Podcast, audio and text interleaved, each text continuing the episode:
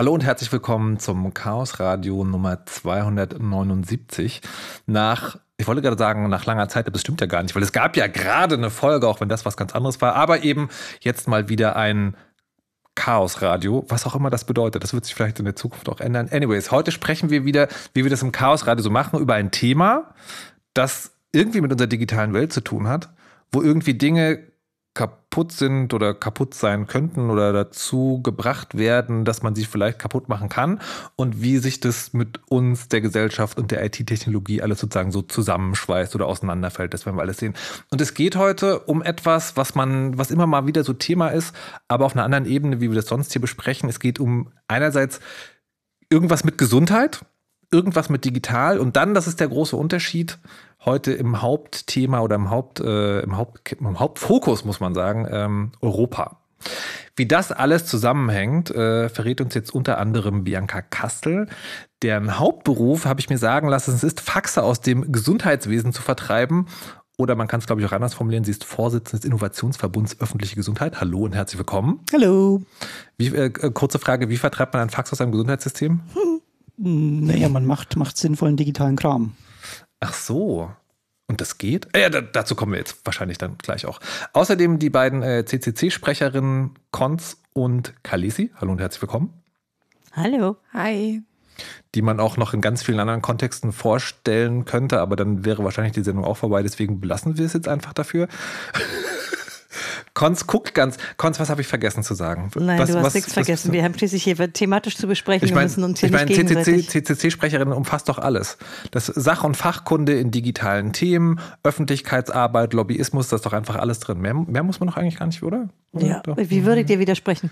Ich, also du kannst es sehr gut, aber das ist vielleicht. Äh, ja, können wir zum Thema kommen?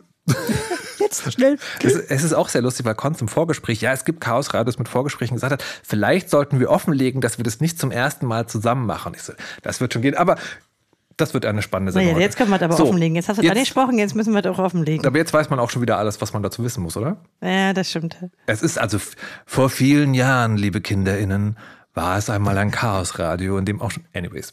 Es soll heute um Gesundheitsdaten gehen. Wir haben vergessen, den Moderator vorzustellen. I'm sorry to interrupt you. Wir haben einen Moderator, er heißt Markus Richter und wir schätzen ihn seit Jahren hier und heute besonders. Das sagt Konz nur, damit mir jetzt der Schweiß, der Lobschweiß ausbricht und ich nicht mehr weiß, was ich sagen soll. Zum Thema aber, Leute. Äh, Gesundheitsdaten. Wenn man Gesundheitsdaten und Digitales hört, dann könnte man als jemand, der nicht tief in diesem Thema drinsteckt und das sozusagen ganz verfolgt oder auch Arbeit dazu macht, könnte man zwei Dinge davon halten. Einerseits Gesundheits-Apps. Da reden wir heute vielleicht am Rande drüber, da geht es aber nicht drum. Aber da gibt es die quasi letzte reguläre Chaos-Radio-Folge von vor 3000 Jahren ungefähr, aber das war die letzte oh, Folge. Ein Jahr, so alt ist die nicht. Nee, die ist die doch wirklich ist noch ziemlich aktuell. genau ein Jahr alt. Die kann man echt hören. Und man, man kann die auch noch hören, sozusagen, dass mittlerweile nichts anderes angepasst Also okay. man kann immer gut Folgen der Zerforschis hören, wenn sie wieder irgendwas kaputt gemacht haben. Okay. Okay, gut. Und das andere, was man vielleicht denken könnte, ist, es geht irgendwie um die elektronische Patientenakte, deren Einführung in Deutschland jetzt seit Jahren passiert, habe ich so ein bisschen das Gefühl. Es ist es aber beide nicht. Und deswegen wäre meine erste Frage an euch heute so ein bisschen, worüber genau reden wir eigentlich? Es hat vier Buchstaben, es heißt EDHS. EHDS. EHDS. Ja, das ist fantastisch. EHDS. Äh, worüber reden wir heute? Worüber reden wir heute und warum hat es nichts mit den aktuellen Dingen zu tun, die in Deutschland eh gerade passieren? Ich glaube, wir reden vor allen Dingen über so einen Trend, weswegen wir uns zwei verschiedene Beispiele genommen haben. Also die europäische Seite, die wir noch besprechen wollen, mhm. um, aber auch die deutsche Seite. Denn wir haben in Deutschland ein Gesetz, das die Gesundheitsdaten zentralisiert. Das ist auch längst in Kraft getreten. Es wird auch praktisch technisch umgesetzt. Das ist aber wen, also wenigen Menschen überhaupt bekannt. Das ist das digitale Versorgungsgesetz und das damit zusammenhängende Forschungsdatenzentrum. Forschungsdatenzentrum? Ähm, warte, da will ich gleich anfangen. Es gibt ja diese elektronische Patientenakte, also wo die, wo die Idee dahinter ist, ähm, unsere Krankenkassenkarte ist quasi auch ein Speicherding oder der Zugriff auf ein Speicherding, wo unsere Gesundheitsdaten drin sind. Ähm, und geht es jetzt darum, die Daten, die darin sind, zu zentralisieren oder geht es darum, alles, was irgendwo Gesundheitsdaten sind, zu, zu zentralisieren?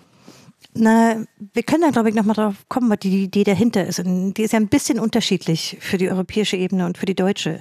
In Deutschland Aber erst könntest so, du meine Frage beantworten. Ja, ja, würde ich gerne tun. In Deutschland ist es so, dass es hinter dem Rücken der Patienten passiert, während ja die, diese Patientenakte direkt mit den Patienten zu tun hat und mit mhm. den Arztgängen oder so. Und hier ist es so, dass die Krankenkassen die Daten übermitteln, nur die gesetzlichen allerdings, also von mehr als mhm. 70 Millionen Menschen so um die 73 Millionen Menschen, die gesetzlich krankenversichert sind, landen diese Daten in einem Prozess hinter den Rücken der Patienten in einem zentralisierten Forschungsdatenzentrum. Also das ist jetzt ganz unabhängig davon, was Lauterbach jetzt kürzlich für die Patientenakte vorgeschlagen hat und was ja auch schon ein ewig langer Prozess ist bei der Digitalisierung. Und das ist ein Teilbereich der Digitalisierung im Gesundheitswesen, aber einer, wo letztlich die Leute aktiv nichts damit zu tun haben, denn sie haben keinerlei Rechte in dem Sinne von, sie könnten widersprechen oder sie werden irgendwie gefragt oder so. Mhm. Und Aber also das heißt, platt formuliert ist es so, wir reden über Gesundheitsdaten, die sowieso anfallen, die sowieso bei den gesetzlichen Krankenkassen liegen. Und jetzt geht Herr Lauterbach oder die europäische Politik, wie wir gleich noch erfahren werden wahrscheinlich, äh, hin und sagt so, das möchten wir gerne alles an einem Ort speichern. Genau, aber hier ist es ein bisschen älter. Ich habe ja schon gesagt, das Gesetz ist in Kraft, das wird mhm. schon praktisch getan. Also das verdanken wir Jens Spahn von der CDU. Danke. Oder Danke, CSU? Jens. Nee, CDU. Also der berühmte äh, Kompetenzminister und wir haben ja sozusagen jetzt hier schon mit den Auswirkungen zu kämpfen, während das europäische Projekt, auf das wir ja noch kommen wollen, in der Mache ist und auch gerade im politischen Streit. Also da kann man ja, können wir ja nochmal drauf kommen, an welcher Stelle in Europa in diesem Politikprozess so gerade ist.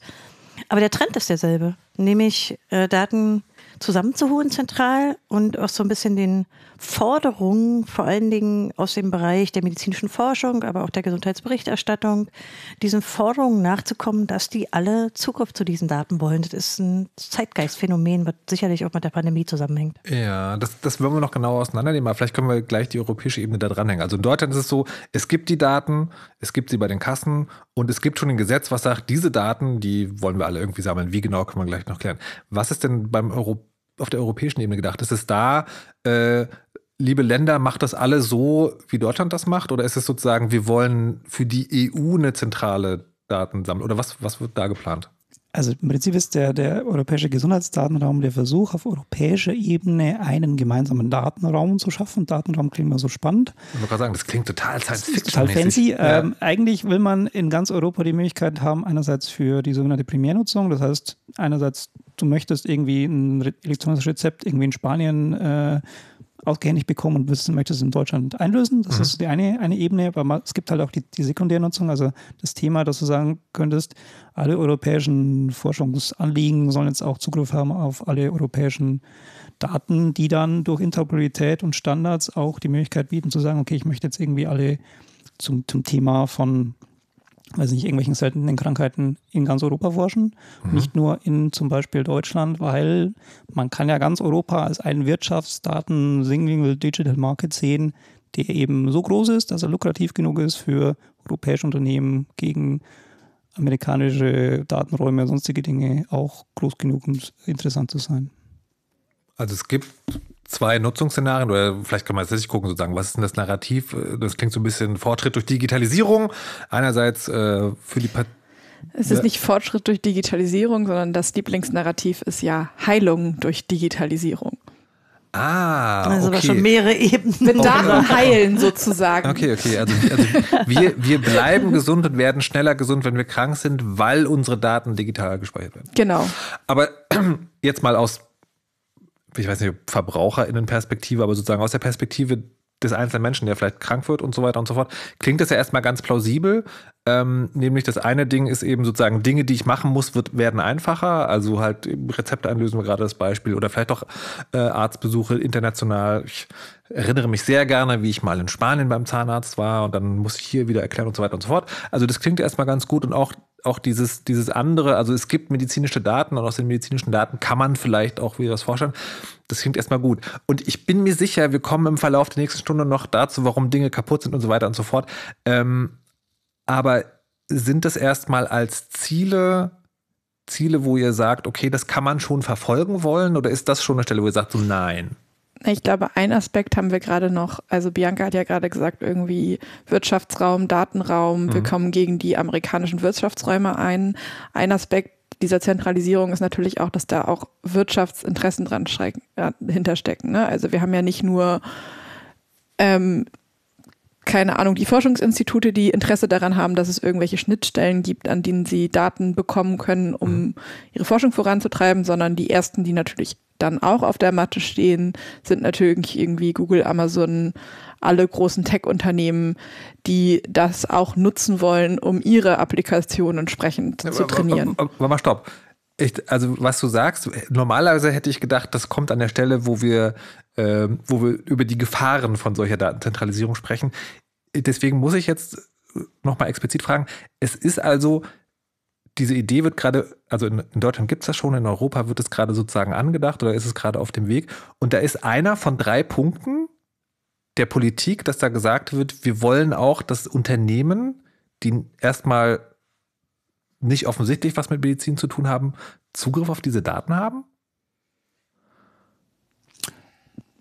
Indirekt schon. Also im Prinzip ist der, der europäische Gesundheitsdatenraum tatsächlich nur einer von vielen Datenräumen. Ja. Es gibt äh, Datenräume im Bereich Verkehr, es gibt Datenräume im Bereich, äh, weiß nicht, Handel oder sonstige Dinge. Mhm.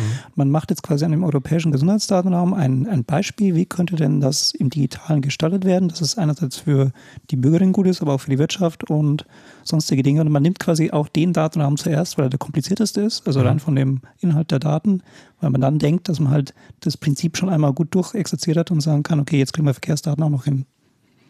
Und ich glaube, es ist einfach auch eine gewisse Realität, die wir jetzt vielleicht nicht angesprochen haben, aber ja, alles, was mit Medizin und Gesundheit zu tun hat, ist ein Markt. Nicht nur im Sinne der Daten, also wenn man jetzt an die großen Datenkonzerne ja. denkt, sondern das ist natürlich ein Hintergedanke, den man immer haben muss, den, glaube ich, auch alle wissen. Nee, Heilung und so, das äh, klingt immer gut, aber in Wahrheit ist es natürlich ein Markt. Also, also ja, was mich gerade sozusagen so ein bisschen irritiert, ist folgendes. Gesundheitsdaten sind ja so, also Datenschutz ist ja immer ein großes Thema und dann sagt man, Gesundheitsdaten ist, ich finde die Unterscheidung schwierig, aber dann ist besonders schützenswerte Daten. Ähm, und ich hätte jetzt gedacht, okay, wenn man politisch vertreten will, dass man diese Daten, die ja besonders sensibel also sein könnten, an einer Stelle sammelt, dann macht man das, indem man sagt, die sollen natürlich nur für ganz bestimmte Zwecke benutzt werden, nämlich Forschung, ähm, Abrechnungswesen und halt Pharmaindustrie, ne? aber in, also schon sozusagen Wirtschaft, aber im Sinne von ist ganz konkret in diesem Bereich ich wäre jetzt nicht auf die Idee gekommen, dass man als allererstes sagt, und dann machen wir das auch noch für die Unternehmen auf, von denen wir als EU-Politikerinnen immer sagen, wir brauchen mehr digitale Souveränität vor den großen amerikanischen Konzernen. Aber das ist in dem grundlegenden Konzept mit drin? Also ich glaube, man kann sich das wirklich vorstellen, wie das einfach das, also es gibt ja jetzt, ich ist auch unterm DSA, also Digital Services Act, diese Schnitt, diese Schnittstellengesetz von Social Media Plattformen. Und man kann sich auch wirklich das EHDS vorstellen, wie eine riesengroße Schnittstelle, die sie bauen, wo sich dann jeder der, weil das, also der bestimmte Bedingungen ja. erfüllt, einfach andocken kann und die Daten absaugen kann und das dann für seine Zwecke benutzen kann. Okay, dann möchte ich die Frage, die ich eigentlich gerade stellen wollte, nochmal präzisieren. Es gibt also sozusagen drei Ziele für den EDH, EDH, nee, EHDS. Ja. Das ist wahrscheinlich eine der Sachen, die ich in dieser Folge nicht mehr lernen werde. Also für die EHDS gibt es also drei Ziele, nämlich den Primär- und Sekundär und dann sozusagen die, die Schnittstelle zur freien. Das ist ja die Sekundäre. Das, das wirft man einfach komplett alles in einem Korb. Okay, dann nochmal von Anfang an. Haltet es für ein verfolgenswertes Ziel, diesen primär, diese Primärnutzung, also für PatientInnen quasi, dass man das irgendwie europäisch zentralisiert, also die Digitalisierung zentralisiert, haltet es erstmal für ein Ziel, das man überhaupt verfolgen sollte? Ist das was, wo man sagen kann, okay, äh, beim EHDS müssen wir vielleicht über das Wie reden, aber im Grunde genommen ist zu sagen, wir schaffen was, wo man in Europa, wo, das, wo Gesundheitsdaten einfacher verarbeitet werden können, das ist ein Ziel, das kann man erstmal haben. Vielleicht zur Erklärung. Es gibt ja manche Themen im Digitalen, da sagt, da sagt halt sozusagen der Club oder die Netzaktivistin der bestimmten Ausrichtung, die dem Datenschutz sozusagen zugewandt ist, sage ich es mal ganz subtil, wo sie sagen, das ist totaler Quatsch. Also alles, was mit Vorratsspeicherung zu tun hat oder irgendwie Verschlüsselung aufmachen und kontrollieren, äh, Chatkontrolle hatten wir eine Sendung, wo Kalisi auch da war. Ähm, da, da gibt es ja so ein ganz, ganz prinzipielles so Nein. Einfach nein. So egal wie das anstellt, nein. Und das ist meine Frage hier, glaube ich. Gibt es bei diesen Zielen, die ihr gerade skizziert habt, gibt es dann kategorisches Nein oder sagt ihr, das kann man schon machen, man muss aber gucken, wie? Ich, glaube nicht, dass man die Frage so stellen kann. Ich muss sie so zurückweisen, denn es gibt hier nicht, nee, es ist einfach nicht Warum? richtig, die so zu stellen. Warum? Denn es gibt kein Schwarz und Weiß, denn wir haben konkrete Vorschläge. Nee, nee, nee, wir haben konkrete nee, nee, Gesetze. Nee, nee, nee, nee, nee, stopp. Und du kannst das, sagen, ist, das ist aber das, was ich gerade versucht habe zu fragen. Es gibt nämlich bei manchen Stellen Schwarz und Weiß. Und das war meine Frage. Es gibt es hier also nicht. Ich, ich glaube nicht, dass es die in den meisten dieser digitalen Politthemen gibt, dass es wirklich so schwarz und weiß, sondern du musst dir die, die Ausgestaltung schlicht ansehen. Und dann musst du sagen, hey, findest du das noch akzeptabel? Inwieweit müssen die Datengeber beteiligt werden oder nicht? Ähm, Nee, nee, Inwieweit nee, darf es kommerzialisiert werden? Ich, also finde es nicht ich zuspitzbar. Ich weiß nicht, ob wir auf derselben Ebene sind. Weil wenn ich das jetzt umdrehe, wie ich es gefragt habe, dann sagst du gerade, also Vorratsdatenspeicherung und Staatstrojaner und Verschlüsselungsaufbrechung sind denkbar, wenn man die Umsetzung gut genug macht. Jetzt hast du die Extrembeispiele genommen. Ja, klar. Genau. Das Aber ist die Frage. also- ist das so ein Extrembeispiel oder nicht? Darf ich, darf ich euch kurz unterbrechen? Ja, bitte. Ich, danke. Also ich glaube, also wir hatten das Thema auch schon mal, als wir über Registermodernisierung gesprochen haben. Ganz, Was? ganz anderes, anderer Tanzbereich. Ja, aber Bianca hat es damals sehr schön gesagt und ich hatte es jetzt irgendwie auch als Beispiel eingeführt. Es ist ja grundsätzlich, was du auch gesagt hast, ne, in Spanien zum Zahnarzt zu gehen und dann wieder nach Deutschland zu kommen und dann das ganze Theater zu haben, was man dann halt so hat, ist natürlich super painful. Und es ist uns, glaube ich, allen klar, dass es total wünschenswert wäre, wenn das einfacher möglich wäre. Mhm. So. Mhm. Das kann man als Aussage grundsätzlich erstmal so Ja. hinstellen. Okay. Wie wir das bewerkstelligen, ist eine völlig andere Frage und auch das Mhm. größere Problem. Okay, aber meine Frage war genau sozusagen, ist es so oder ist es vielleicht anders? Wie ist es bei der, ähm, wie ist es bei dem, wir wollen die Daten zentralisieren und zur Forschung zur Verfügung stellen? Ist das auch was, wo ihr sagt, das kann man als Ziel verfolgen, wir müssen nur genau gucken, wie man es macht? Zentralisieren heißt letztlich in diesem Fall vervielfachen. Denn man holt die zusammen und bringt die an eine zentrale Stelle. Und da ist, glaube ich, der Konsens wesentlich geringer. Denn äh, das bringt mehr Nachteile als Vorteile. Man muss natürlich abwägen, ja, und die, ich glaube, die meisten Leute teilen irgendwie so Interesse von Forschenden oder können verstehen, warum die einen möglichst großen Datenblob wollen. Aber die Zentralisierung birgt inhärente Risiken und die sind vor allen Dingen mit der IT-Sicherheit verbunden und mit der sozusagen, ich nenne es jetzt mal Auflösung von Pseudonymen. Das ist ja, nennt ja in der Regel pseudonymisierte Daten. Und da hört es bei mir schon auf mit dem Konsens. Zumindest, wenn man die Leute nicht fragt.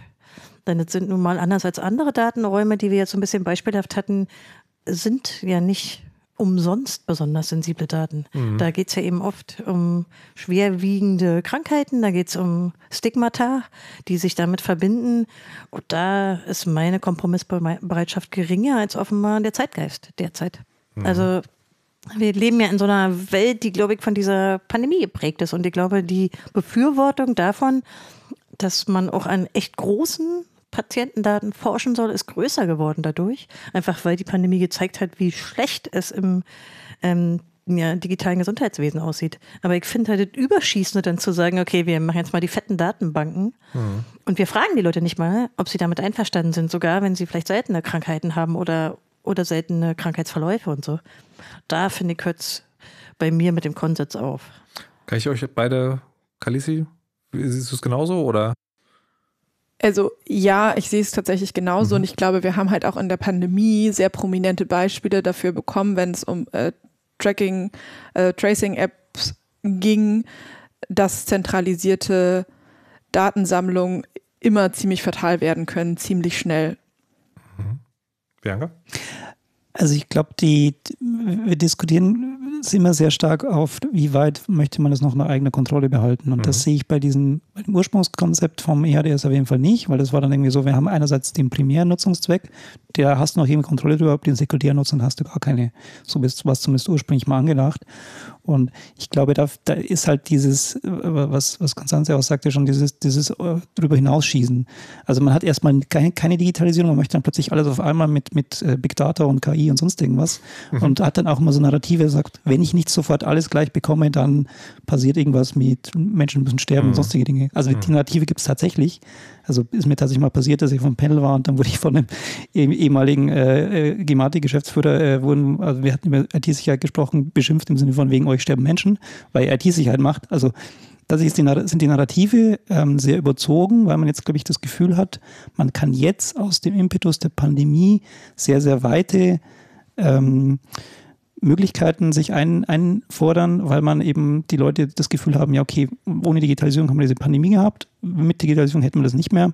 Deswegen holen wir jetzt alles, was geht. Mhm. Und das ist auch exakt die Argumentation, die in dem Gerichtsverfahren, was ich persönlich, aber auch noch eine andere Person gegen die deutsche Gesetzgebung führe aktuell, immer vorgebracht wird. Also die, die etwa in dem, natürlich eine Menge Gutachten, die da abgegeben werden, da kommst du am Ende immer zu einer Zuspitzung, dass dann die Forscher oder Unternehmen, die in diesem Bereich tätig sind, sagen, also wenn wir hier Kompromisse machen in Bezug auf äh, die IT-Sicherheit oder den Datenschutz, kostet es quasi Menschenleben. Also diese Zuspitzung ist immer als Argument drin. Und die erinnert mich natürlich an viele andere Debatten in der okay. Digitalisierung. Genau, und ich glaube, das ist auch wieder so ein interessanter Punkt. Das ist ein, also ich sag, sag mal, Digitalisierung des Gesundheitswesens und Lösung der Probleme, die wir im Gesundheitswesen haben, ist ein, wie immer, ein sehr komplexes und auch gesellschaftlich komplexes Problem.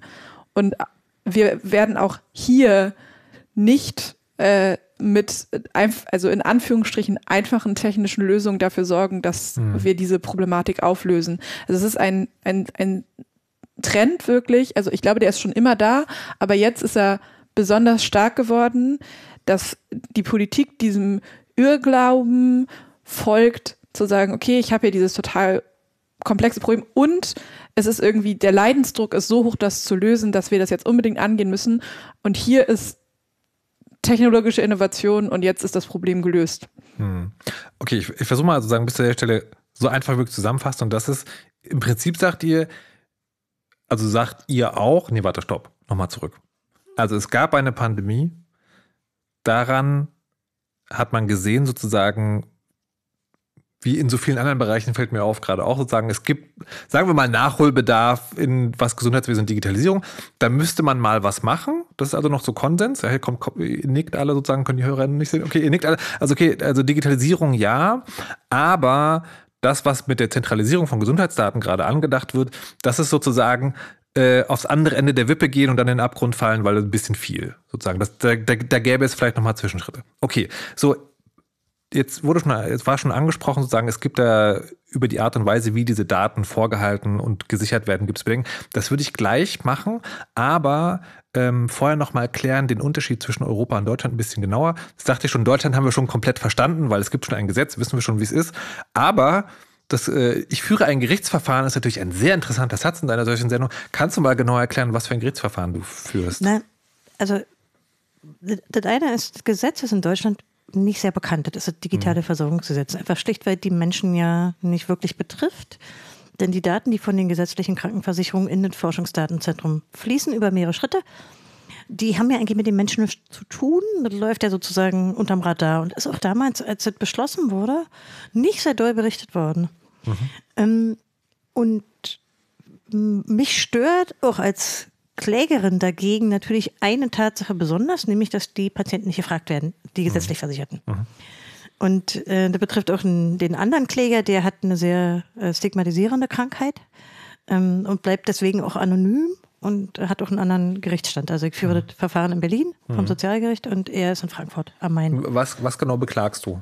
Äh, das eine ist, ähm, okay, das hat natürlich mehrere Ebenen. Das eine ist, ähm, es gibt keine Form von Widerspruchsmöglichkeit und die haben wir versucht zu erkämpfen und haben wir auch schon in einem sozusagen Vorverfahren des eigentlichen Verfahrens gewonnen. Das heißt, meine eigenen Daten, meine als einzige von 73 Millionen gesetzlich Versicherten, werden nicht in dieses Forschungsdatenzentrum ermittelt, übermittelt. Aber das ist natürlich nur ein Zwischenschritt, denn eigentlich streben wir an europarechtliche Fragen.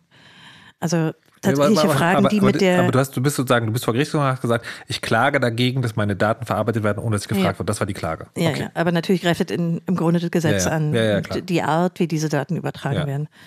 Aber da hat auch noch ein, eine große Komponente, die sich auch im Gerichtsverfahren dann so ergeben hat, ist natürlich die IT-Sicherheit geworden. Und die mhm. Frage, reicht die Pseudonymisierung, die Sie da vornehmen? Die ist halt mehrstufig. Äh, Sie haben überhaupt eine, mhm. ja? Ähm, okay, würde ich nachher noch sozusagen genau ja. auseinandernehmen wollen. Können wir gerne. Ist ein bisschen komplex zu verstehen, aber wenn man es einmal durchblickt hat, ist es gar nicht so schwer. Wie aber sie haben eine und man kann, glaube ich, mit guten Gründen, und das ist halt auch meine Expertise, äh, darlegen, warum eine Pseudonymisierung von Gesundheitsdaten, die auch sehr, ähm, ich würde mal sagen, also vor allen Dingen über mehrere Jahre, aber die auch sehr präzise sein können und vielschichtig, warum man eine Pseudonymisierung sehr schwer machen kann. Mhm. Weil man nämlich durch den Zugriff auf andere Daten halten. Stopp. Machen wir noch. Ja. Machen wir noch so, ich wollte erstmal nur wissen, Stand in Deutschland. Stand in Deutschland, es gibt ein Gesetz und es gibt zwei Menschen, die dagegen klagen und es sieht nicht das so ist schlecht aber aus. eine strategische Prozessführung, denn beides Mal sind wir unterstützt von der Ja. Gesellschaft für Freiheitsrechte. Ja. Und deswegen ist der Fokus auch, das durchaus ähm, europarechtlich aufzuhängen. Da kommen wir jetzt zu. Was ist der Stand in Europa? Ist dieses E- EHDS? Nee, nee, europarechtlich heißt nur Regeln, Ja. die in Europa gelten. Die haben mit dem EHDS erstmal konkret nichts zu tun. Wenn wir aber Wow. gewinnen, haben sie was damit zu tun. Das, Okay. äh, Genau, ich wollte gerade sagen, das ist nämlich ein Trick, Ja. wenn man nämlich jetzt so einen Präzedenzfall sozusagen hat und der auch europarechtlich festgehalten wird, Zum Beispiel beim EuGH. dann ist es nämlich so, dass wir jetzt bei dem EHDS hingehen könnten und sagen können, es gibt aber eine gültige europäische Rechtsprechung, die sagt, dass ihr das so nicht machen könnt. Also ihr klagt gegen ein Gesetz in Deutschland und weil wir in der EU sind, landet es im Zweifel vor einem europäischen Gericht. Wenn das europäische Gericht sagt, dieser Fall in Deutschland wird so und so entschieden, dann hat das auch Auswirkungen auf. So leicht ist es nicht. Du brauchst natürlich von einem Richter in Deutschland eine Vorlage. Das heißt, ein Richter in Deutschland muss sagen, okay, in dieser Klage sind so viel schwerwiegende europarechtliche Fragen, dass ich sie dem Europäischen Gerichtshof vorlege. Das ist unser Ziel. Das ist auch nicht geheim oder so, das steht in der Klage auch so drin. Äh, Und wie es jetzt aussieht, und es gab auch schon zwei mündliche Verhandlungen, ist der Richter am Sozialgericht ähm, durchaus aufgeschlossen, das auch so zu tun. Aber in dem Berliner Fall ruht das Verfahren derzeit, weil die schlicht, ja, die haben einfach technische Probleme. Die sollen eigentlich seit äh, letzten Oktober die Daten kriegen und dann ja auch darüber entscheiden, wer und in welcher Form die nutzen darf. Also deine, also deine Daten. Auch meine, aber die von 73 Millionen. Das Also- Gericht soll die Daten kriegen. Nein, nein, nein, dieses Forschungsdatenzentrum. Forschungsdatenzentrum. Ach so, also warte, Probleme also, also, zu sprechen. also ihr klagt gegen die Datenübertragung und die hat aber sozusagen noch nicht auf eine Art und Weise stattgefunden, dass man die nachvollzieht. Die sitzen schon auf den Daten zu Ja. einem großen Teil, aber sie haben es noch nicht technisch hinbekommen, ähm, sozusagen die Nutzungsberechtigten auch ähm, mit ja, diese Daten auch rüberzureichen. Also Okay. das ist also noch in einem Stadium technisch, wo sie es nicht hinkriegen, jetzt schon viele Monate. Das Und ja- da hat der Richter gesagt, hm, was haben wir denn da eigentlich wirklich zu entscheiden? Da fehlt so ein bisschen die Substanz. Ja, okay. Also Und deswegen das Verfahren in Berlin. okay, gut. Jetzt aber zum EHDS. Was genau ist da der Stand in Europa? Also gibt es da eine Gesetzgebungsinitiative? Gibt es eine Kommission, die sagt, hey, lass uns doch mal drüber nachdenken. Könnt ihr da genauer mal sagen, was, was passiert da gerade? Also vielleicht erstmal Ja. nochmal ähm, mein Lieblingsthema EU-Gesetzgebungsprozesse für Anfänger. Sehr gerne. Vielleicht Ähm. sollten wir dazu mal eine eigene Folge, die wir immer sozusagen einspleißen können. Machen wir als nächstes im Chaos Machen wir als nächstes Ach so, ach so okay. okay Das ist in Arbeit. Aber einmal ganz kurz, also EU-Gesetzgebung, die EU-Kommission hat Vorschlagsre Vorschlags Vorschlagsrecht ähm, und dann äh, geht es an den Rat und ähm, an das Parlament. Und das Interessante beim EHDS, deswegen ist das auch sehr untergegangen. Das Ich muss mal stopp. Ich muss, weil ich selber immer durcheinander, komme, muss ich immer fragen. Ich weiß, der Vergleich hinkt, aber die Kommission ist sowas wie die Bundesregierung, der EU-Rat ist sowas wie der Bundesrat. Also im Sinne von, in der Kommission sitzen die EU-Minister, im Rat sitzen die, nein, da musst du mal erklären, weil ich verwechsel das jedes Mal. also Wollen wir vorverweisen? Also wir werden tatsächlich die nächste wir werden Folge die, von in der nächsten Bretter Folge genau darüber sprechen. Äh, Aber, aber Genau, also, also der Rat, ähm, da sind sozusagen die Länder drin ja. und ähm, die haben auch eine, die, die Kurzform heißt PermReps, die haben eine permanente Repräsentation der Länder in Brüssel, die solche Dinge verhandeln und Ja. dann gibt es auch so Unterarbeitsgruppen, bei der Chatkontrolle ist es zum Beispiel die ähm, Strafverfolgungsarbeitsgruppe. So. Ja. Kommission ist? die Kommission ist im Prinzip die Regierung, das ist schon Die richtig Regierung. beschrieben. Der Okay. EU-Rat war Ja, nur falsch okay. beschrieben. Genau. Aber genau. Okay, also mir hat also Eselbrücke trotzdem geholfen, weil ich würde das, ist egal, ich würde es trotzdem so umschreiben. Also genau, Anyways. also ja, aber es ist ein bisschen, es ist ein bisschen anders, weil sozusagen der Rat ist, sind ähm, Beamten. Ah, okay. Also das sind Beamten, die von der Hauptstadt sozusagen geschickt werden Ja. und die machen auch das, was die Hauptstadt sagt. ja, ja, ja, genau. Okay. So, da, so kann man sich das eigentlich ganz gut Denn der vorstellen. EU-Rat hängt an den Regierungen der einzelnen EU-Mitgliedsländer. Genau, das ist ja sozusagen, Bundesrat hängt ja auch in den Regierungen Ja. der. Nein? Ich Nee, finde den Vergleich nicht sehr Ich finde den passend. schwierig. Ich weiß, warum Okay. du ihn ziehst, Ja. aber der Bundesrat hat eine andere Funktion im deutschen, in der deutschen parlamentarischen äh, Demokratie. nichts, nee, äh, äh, Okay. also ja, deutsche Demokratie machen wir dann auch nochmal irgendwann, aber auf aber, jeden aber Fall Rat, Repräsentanz der Länder, Kommission, äh, Kommission- Regierung der EU quasi. Genau, dann haben wir noch das Parlament. Und das Parlament, ja. So, genau, und das Parlament. Ähm, und der ähm, Vorschlag zum EHDS ist am 3. Mai letztes Jahr rausgekommen. Relativ parallel. Vorschlag der Kommission. Die Kommission hat Vorschlagsrecht. Ja. Vorschlagsrecht. Ähm, und das ist so ein bisschen untergegangen, auch wegen der Chatkontrolle. Ähm, ist aber eigentlich relativ ärgerlich, dass das so untergegangen ist.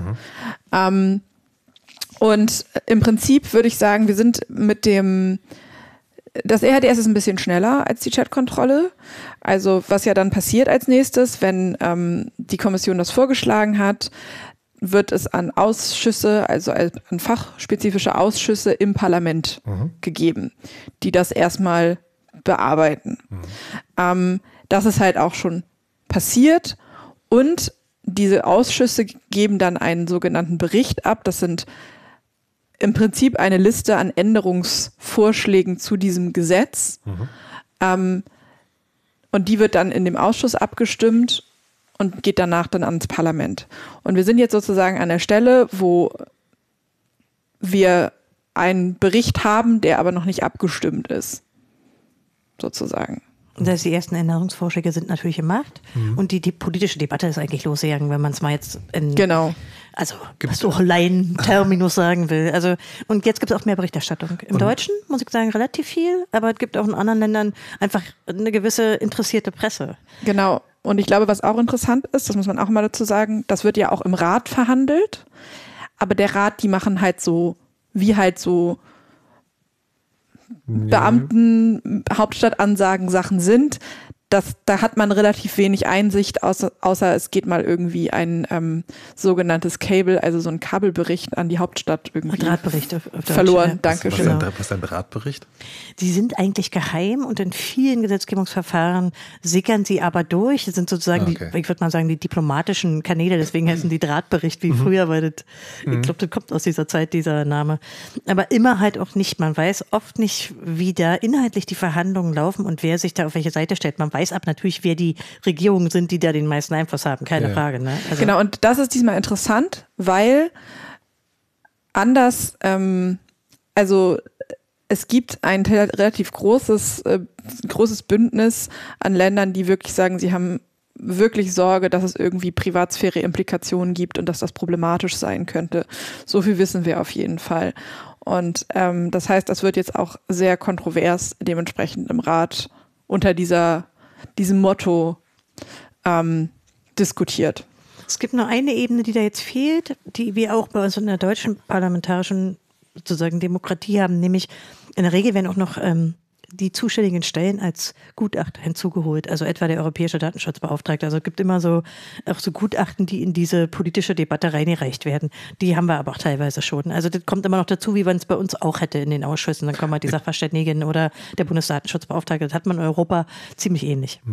Ich wollt- Diese politische Debatte, die jetzt gerade stattfindet, die findet statt im Sinne von, da wird über Details verhandelt oder wird grundsätzlich verhandelt, will man das oder will man das nicht? Naja, also es gibt halt kein, also es gibt schon ein, will man das nicht, will man das oder will man das nicht.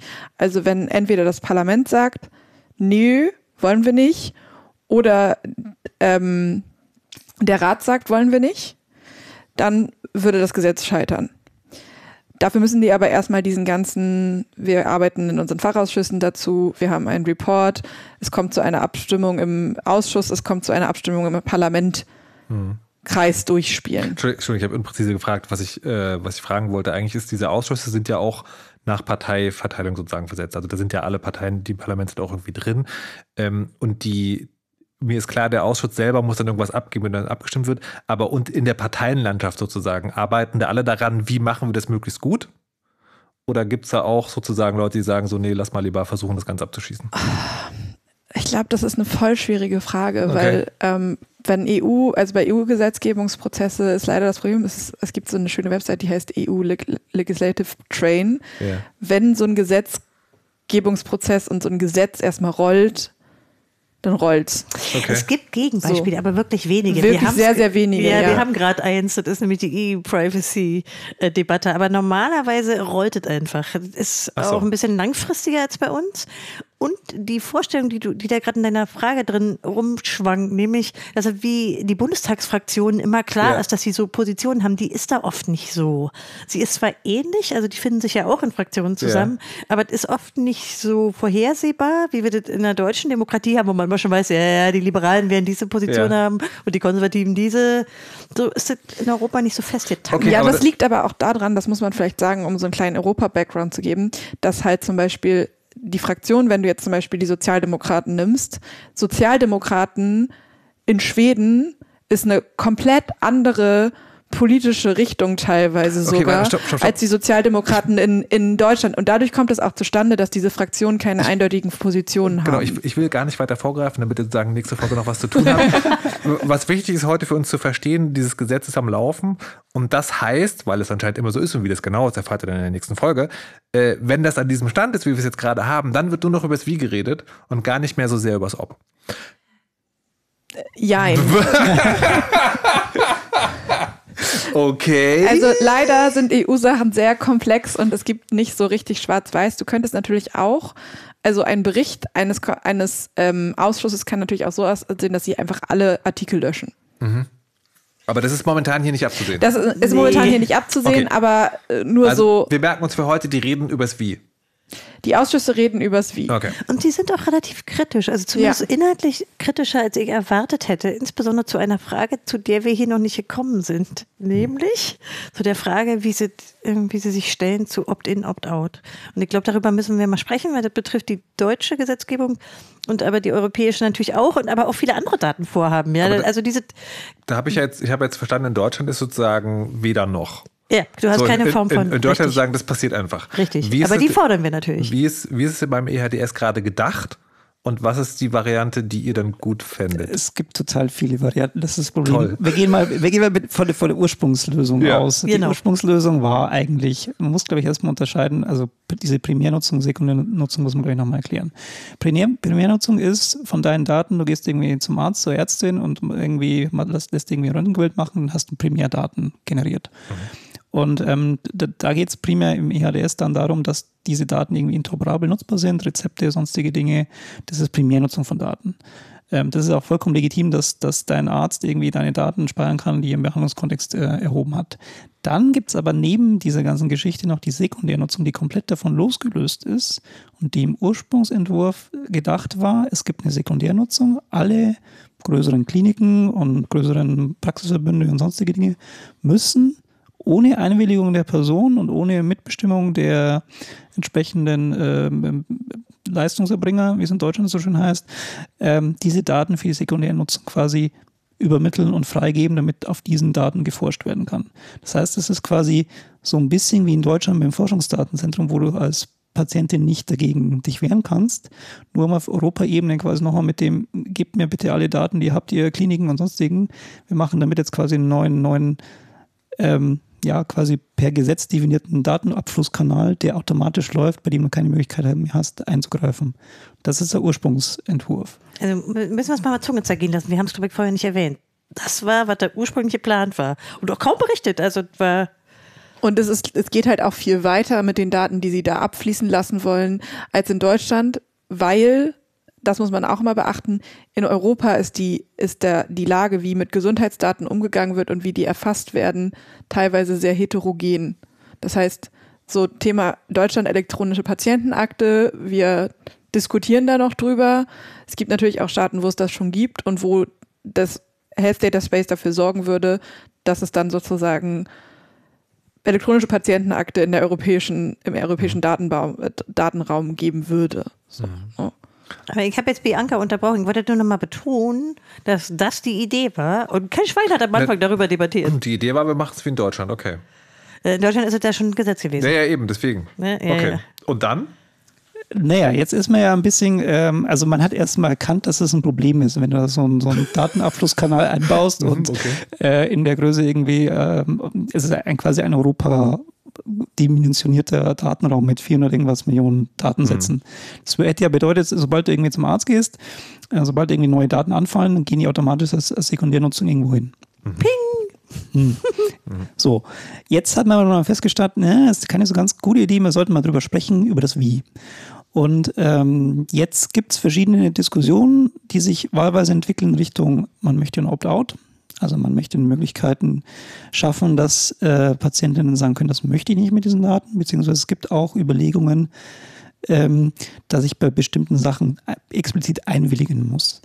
Das ist so gerade das, wo sich entwickelt. Wir sollten es mal besetzen. Das ich, heißt Opt-in. Einwilligung heißt ja, hier Opt-in. Ich, ich, ich, frage mich gerade sogar, was, wie der Unterschied aussieht, weil Opt-in ist ja, ich willige ein. Das heißt also, Opt-in heißt ja, es, wenn es passieren soll, muss ich gefragt werden. Und wenn mhm. ich dann nichts sage, dann passiert auch nichts. Nur wenn ich explizit Ja sage, dann passiert was. Opt-out würde dann in dem Fall aber bedeuten, äh, ich werde nicht gefragt, aber ich kann aktiv hingehen? Ja. Okay, das heißt, man wäre dann davon, man wäre dann sozusagen, also ich stelle mir das für normale Patientinnen, die überhaupt nicht in dem Thema drin sind, sich für so nicht interessieren, ist ja Opt-out dann sozusagen, also fast schon dasselbe. Jetzt hast du aber die Patientensicht. Nee, du musst aber die, die Sicht derjenigen, die an die Daten ran wollen, sehen, die sehen das jetzt anders. Natürlich sehen die das ganz anders, aber das heißt, dann wäre man darauf angewiesen, dass man einen netten Arzt hat, der sagt, äh, liebe Patientin XY, wenn Sie heute nicht Nein sagen, dann werden diese Daten übermittelt. Anders geht das dann gar nicht. Oder ist es, oder ist das, ist, ist Opt-out noch komplizierter gedacht? Vor allen Dingen darf es nicht mit Zwang verbunden sein, dann ist es ja nicht. Also so ist es nicht gemeint. Du denkst es zu praktisch, glaube ich. Also das würde auch stark Entschuldigung, Entschuldigung, ich denke, das ist hier meine Aufgabe. Nein, ich denke, man hätte eine also sehr viel verrechtlichere Lösung. Da kann nicht der Arzt irgendwas aussuchen, sondern wenn man das vorschreibt per Gesetz, dann würde der irgendeine Form geben, wie das tatsächlich dann praktisch im Krankenhaus oder beim Arzt passiert ja. oder bei der Apotheke. Cookie-Banners so. im Krankenhaus. Nee, aber, aber ich wollte gerade, aber wie sieht, wie sähe denn ein Opt-out praktisch aus? Ein Opt-out sähe im Prinzip so aus, dass es äh, aufgrund von rechtlichen Grundlagen erstmal so automatisch im Hintergrund läuft. Das heißt, ähm, Menschen, die unter diese Rechtsprechung fallen, müssen automatisch diese Daten entsprechend bei den Behandlungen äh, übermitteln. Außer du gehst aktiv als Patientin hin und irgendwie erklärst dich die, dieser Forschungsdatenstelle zum Beispiel oder den Krankenkassen oder wem auch immer, die es dann quasi verwalten, dass du das explizit nicht möchtest. Dafür wird es ein Formular geben. Nee, nee, aber, aber ich, ich versuche es wirklich praktisch zu verstehen. Heißt das, also, heißt das, meine Daten werden übermittelt und dann sage ich hinterher, ich will das aber gar nicht, dann werden sie wieder rausgelöscht. Ja. Oder heißt das, ich muss irgendwann mal hingehen und sagen, ich will nicht, dass meine Daten übermittelt werden und dann kriege ich so ein, so ein, so ein, so ein Ping-Label Achievement auf der Chipkarte und dann werden die Daten in Zukunft nicht mehr übermittelt. Ich kann mir das sozusagen praktisch nicht vorstellen. Na, die Sekundär, äh, Bianca hat über die Sekundärnutzung gesprochen. Jetzt eben, wenn die irgendwo zusammengeführt werden, dann ja. kriegst du nachher die Möglichkeit, nein. Aber das heißt, es passiert immer erstmal. Nein, du hast jetzt aber ein Beispiel aus der Patientenakte eher genommen und hier geht es ja um die Zusammenführung bei der Sekundärnutzung. Ja, ja, aber ich muss ja, ich muss, also, also ja, also, okay, dann, dann, also Sekundärnutzung habe ich verstanden, ist ja sozusagen nicht, sondern Sekundärnutzung ist ja, meine Daten sind eh schon irgendwie da, wer darf da noch ran? Ähm, ich versuche trotzdem zu verstehen, an welcher Stelle das dann ging, wie ginge. Hm. I, I don't get it. Ich glaube, das ist aber eine sehr gute Frage, die du da stellst. Also, Weil die noch ungeklärt ist? Oder? Naja, also, also technisch ist es komplizierter, sagen genau. wir mal so. Genau. ja. Also das Thema ist ja auch ein bisschen, ähm, wenn wir mal davon ausgehen, bei der Sekundärnutzung, da musst du erst eine Infrastruktur bauen, die es ja normalerweise noch nicht so ganz gibt.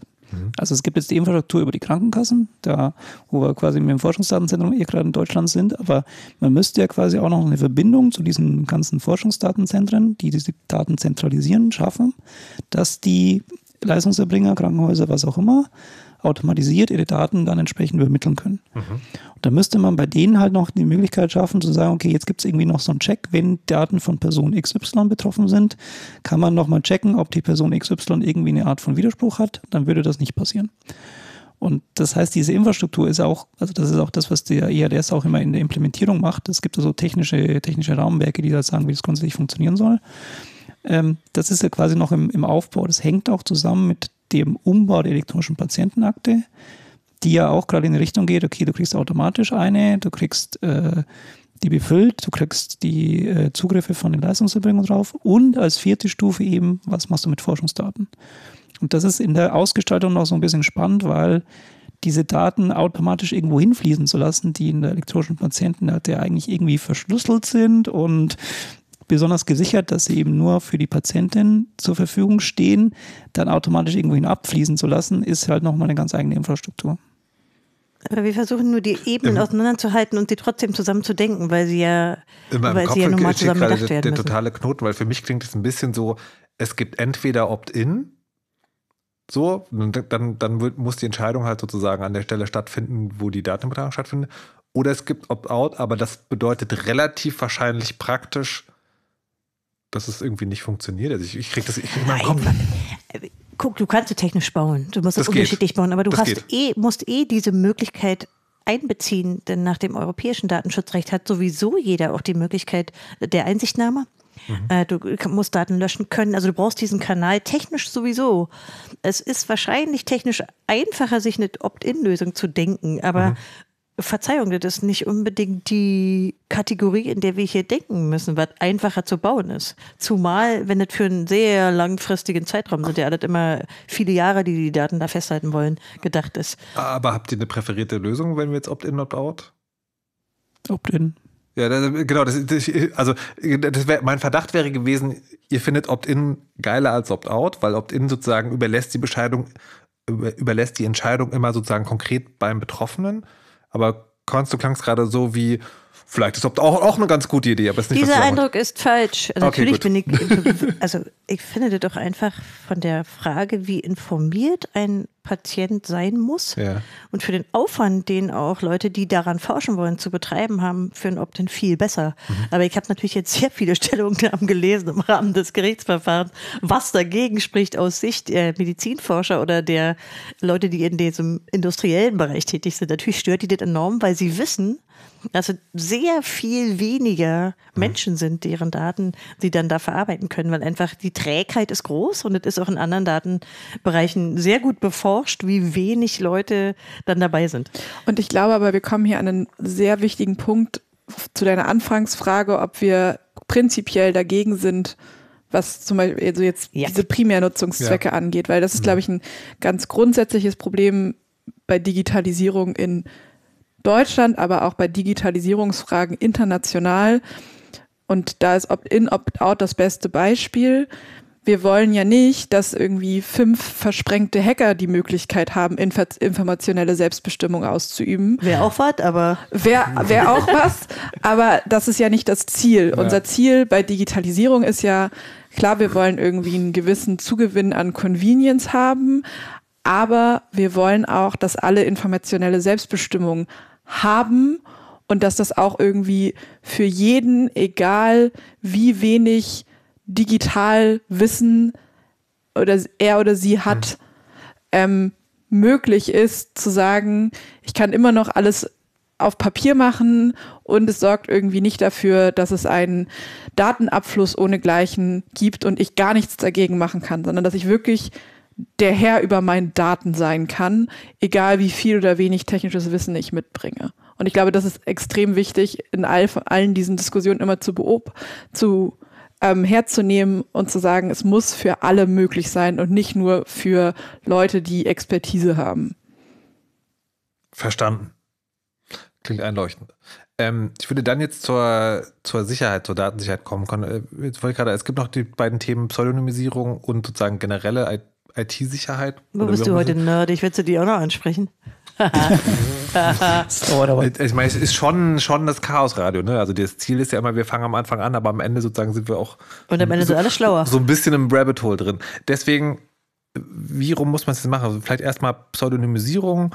Ähm, Pseudonymisierung, soweit ich es kenne, ist nicht Anonymisierung, sondern heißt, ähm, plastisch gesagt, an den Daten steht nicht mehr mein Name dran, aber eine aber meine Daten sind immer unterscheidbar von allen anderen Daten und sind immer sozusagen, also ich weiß, die gehören zu einem, die gehören zu einem, zu einer Person. Also beim Krankendatensatz gibt es eine, also wie ich es verstanden habe, gibt es dann sozusagen meinen Datensatz. Da steht aber nicht mehr Markus Richter dran, sondern halt irgendeine komische Zahlenfolge. Ist das Pseudonymisierung? Jetzt hast du dich aber selber. Wir lassen mal Bianca die Definition machen. Die Okay. stimmt natürlich so nicht. Da, sind ein paar Wieso das Fehler drin. Wenn man, Warum? naja, weil. Äh, Du wolltest Bianca lassen, ich sag ja, mal. ich wollte Bianca nicht.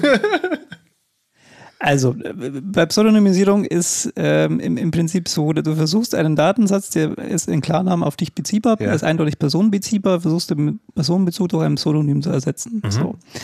Ähm, das kann jetzt zum Beispiel sein, dass du, ähm, um dein Beispiel aufzugreifen, äh, jetzt hat man irgendwie deine, deine ähm, nehmen wir mal ein Blutbild. Mhm.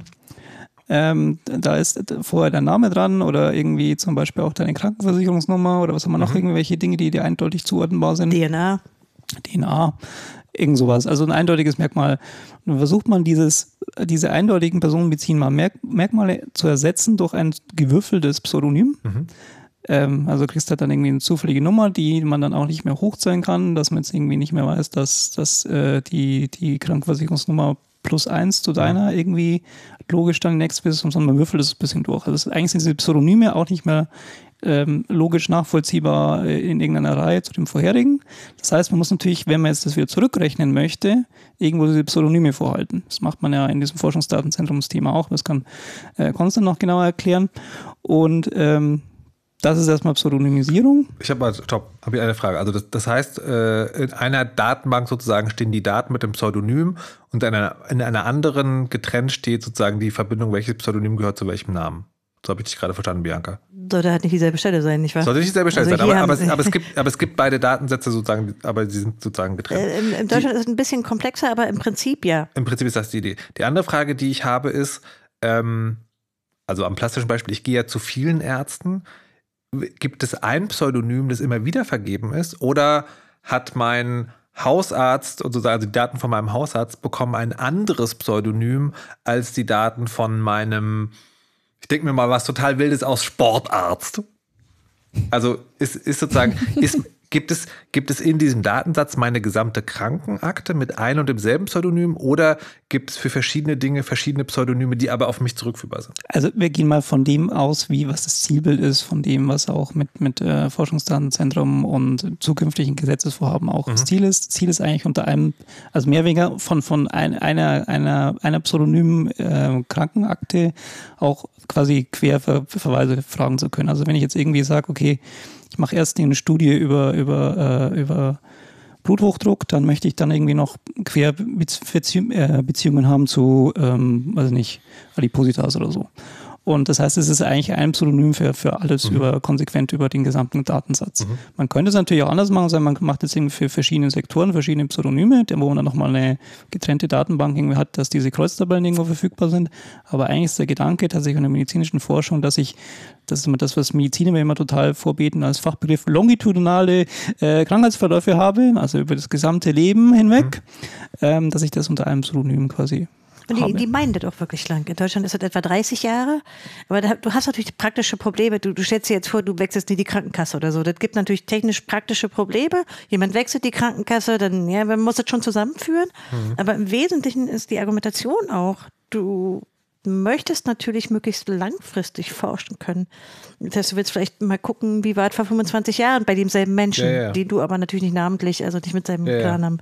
Das ist ein ganz starkes Argument, kommt immer, ist auch in meinem Fall so. Also ich finde, ich finde das jetzt sagen, also jetzt mal, wir haben ja jetzt keine, keine Medizinerin hier, aber sozusagen aus äh, ich finde das erst, das klingt erstmal plausibel. Ne? Also wenn ich diese Daten habe, dann möchte ich sozusagen auch immer einen Datensatz, der einem konkreten Menschen entspricht, im Sinne von, um genau so eine Forschung machen zu können, weil es es vielleicht nicht gab. Ja, Schon. Mag sein, dass es in der Praxis bilden die vielleicht Kohorten, weil sie was anderes forschen ja, wollen oder so, aber, es äh, gibt auch viele Fälle, die, die, haben auch immer unglaublich viele Einzelfälle, die sie dann heranziehen. Mhm äh, wo man das möchte. Also wo die Forschungsfrage auch genau so konzipiert ist oder eben auch eine Langfristforschung sein soll. Mhm. Kann man sich, also ich glaube, da braucht man, kann man auch als Laie sich viele Beispiele vorstellen. Ja, aber ich, ich finde das auch ganz interessant sozusagen, weil bei diesen Diskussionen finde ich, ist es immer spannend auch zu wissen, okay, dieser eine, dieser eine Luxusansatz, der da präsentiert wird, der hat tatsächlich Hand und Fuß und ist nicht sozusagen was Ausgedachtes, äh, um was anderes umzusetzen. Und das Interessante ist, weil es ja ein europäisches Gesetz ist. Ja. Und wir hatten, ich hatte das ja gesagt, es gibt eine gewisse Heterogenität, wie mhm. Gesundheitsdaten funktionieren. Und es gibt natürlich auch europäische Länder, die solche Unique Identifier, also die da auch zum Beispiel benutzt werden könnten, schon benutzen. Also wo deine Krankenakte an eine eindeutig identifizierbare Nummer mhm schon geknüpft ist. Also das ist natürlich Aber schon eine gewisse Heterogenität ist, glaube ich, die Untertreibung des Jahrzehnts. natürlich. aber, aber, also, aber also einen Zoo. Einen Zoo, genau. An, an Umgang mit Gesundheitsdaten, mit Identitäten, alles Mögliche. Aber darauf wollte ich jetzt nicht eingehen. Aber, ich fand so lustig, aber vielleicht, Heterogenität. Okay, müssen wir schnell machen. Ich, noch eine Frage zum Pseudonym habe ich. Beim Pseudonym, und dann, ich glaube, wenn man treue Chaos-Radio-Hörerin ist, dann hat man das möglicherweise mitbekommen, dass es ein grundlegendes Problem bei Pseudonymisierung ist, wenn die Daten, die gesammelt werden, einem einzelnen Menschen entsprechen, dann gibt es manchmal eine Ansammlung von Merkmalen, aus denen ich dann sozusagen zurück äh, folgern kann, wer das ist. So, weil, das ist besonders stark bei Gesundheitsdaten. Korrekt. Okay, gut. Wird, ja. wird, also sehen die GesetzgeberInnen, die da gerade verhandeln, das Problem und wird es irgendwie verargumentiert? Also, also, also die Kommission hat ja offensichtlich diesen Vorschlag gemacht und ja. hält das für eine gute Idee. Ja. Ähm, wenn wir uns jetzt aber ähm, angucken, was in den Änderungsanträgen der einzelnen mhm. ähm, Ausschüsse passiert ist, würde ich sagen, die Antwort ist ja. Also ja. von, also und das ist wirklich interessant, das ist auch wirklich der gesamte Strauß an allen politischen Gruppen, die sagen, sie sehen da ein Problem und sie möchten irgendwie daran arbeiten, das zu lösen. Die einen in die eine Richtung und die andere in die andere Richtung, aber es, die ist da. Gibt es denn da, gibt es denn da, also ich stelle mir das schwierig vor sozusagen, ne, weil wenn das Ziel ist sozusagen, wir möchten, dass die Daten möglichst konkreten Personen entsprechen für die Forschung, dann dann laufe ich ja direkt in dieses Problem rein. Gibt es da Ansätze? Kann man die Daten irgendwie verweichlichen oder äh. de dekonkretisieren oder was, keine Ahnung, was man da machen kann? Also es gibt, glaube ich, das muss man sagen, wie es ist, es gibt keine, keine magische technische Lösung, die alle Probleme löst. Es gibt, Verdammt! Es gibt immer so Lösungen, die können in bestimmten Bereichen Risiken minimieren. Ja. Aber es gibt nicht so diese magische Lösung, die für alle Anwendungsfälle funktioniert. Mhm weil du das mit Verweichlichen gesagt hast, es gibt so, so Verfahren wie Differential Privacy, da werden Daten bewusst verrauscht. Das heißt, man, man macht dann so Rundungen und guckt, dass man aufgrund von den Rundungen keine eindeutige Nachvollziehbarkeit mehr von diesen Daten hat, weil die Daten dann einfach in diesem in dieser Rundung äh, untergehen. Mhm. Das hat aber dann zum Beispiel den Nachteil, dass man das dann manche bewusst sagen, ja, dann habe ich meine keine präzisen Daten mehr, dann kann ich mhm. keine präzise Forschung mehr machen. Mhm. Dann gibt es irgendwie so Sachen wie ähm, Verschlüsselung, äh, homomorphe Verschlüsselung, also auf verschlüsselten Daten forschen. Multi-Party Computation, sonstige Dinge. Bitte was? Aber also, äh, und ich glaube, bei vielen Sachen ist natürlich auch die Frage, also Gesundheitsdaten sind ja auch dann häufig besonders kritisch, wenn es um Krankheitsbilder gibt, geht, die besonders selten sind. Wenn halt nur drei Menschen diese Krankheit mhm. haben und du das sozusagen in so einen Pot schmeißt und mischt und nur sozusagen das Ausgerechnete am Ende raushaust, würdest du sagen, ja, kannst du halt relativ einfach einen Rückschluss darauf mhm. ziehen, welche drei Menschen mhm. Das sind. So, ne, das ist natürlich ein Problem, der das dann auftaucht, obwohl dieses Konzept theoretisch das verschleiern sollte. Ich würde da nochmal ansetzen wollen. Also Bianca hat jetzt ein paar konkrete Beispiele genannt. Also wie gute, auch massenweise, also milliardenfach eingesetzte Ansätze gibt. Differential Privacy wäre eins, die man nehmen könnte. Aber sie hat auch genau das Problem benannt, was auch äh, sofort immer als Gegenargument kommt. Denn du kannst hier immer irgendeinen Einzelfall aus dem Allerwertesten ziehen, wo dieses spezielle Verfahren, was du gerade besprichst, zum Beispiel Differential Privacy, dein konkretes Forschungsproblem äh, irgendwie äh, entweder erschwert oder auch nichtig mhm. macht. Ja? Mhm. Das heißt, du hast kein Verfahren, was alles wunderbar erschlagen würde. Und damit kommen sie dann auch argumentativ immer. Mhm. Weil natürlich so ein, also der medizinische Forscher oder der, der also damit im, im kommerziellen Bereich forschen will, der sucht ja auch meistens gerade diese Fälle. Mhm. Also das ist ein interessantes Phänomen, dass es technische Lösungen gibt, auch solche, die lange im Einsatz sind, die gut beforscht sind und so, aber die haben halt nie diese ja, absolute, vollständige Problemlösen. Ja, aber ich glaube, aber das ist, das ist ja sozusagen wirklich, das ist ja tatsächlich ein klassisches Dilemma oder das geht ja einfach nicht. Eben. Du kannst und ja nicht konkret. anzuerkennen fällt aber vielen ganz Ach, doll schwer, weil, okay. weil diese medizinischen Forscher immer sofort mit Leben und Tod kommen und das ist nach der Pandemie jetzt auch stärker geworden. Man muss ja sagen, wir haben jetzt mit der Pandemie immer so ein bisschen argumentiert und das mhm. sind der Wunsch danach, äh, anders und besser zu forschen, damit, dadurch verstärkt wurde. Aber die Wahrheit ist natürlich, dass die Idee ein bisschen älter ist als die Pandemie. Ne? Also, das war jetzt nur sozusagen wohlfeiler Anlass. Ja, ja.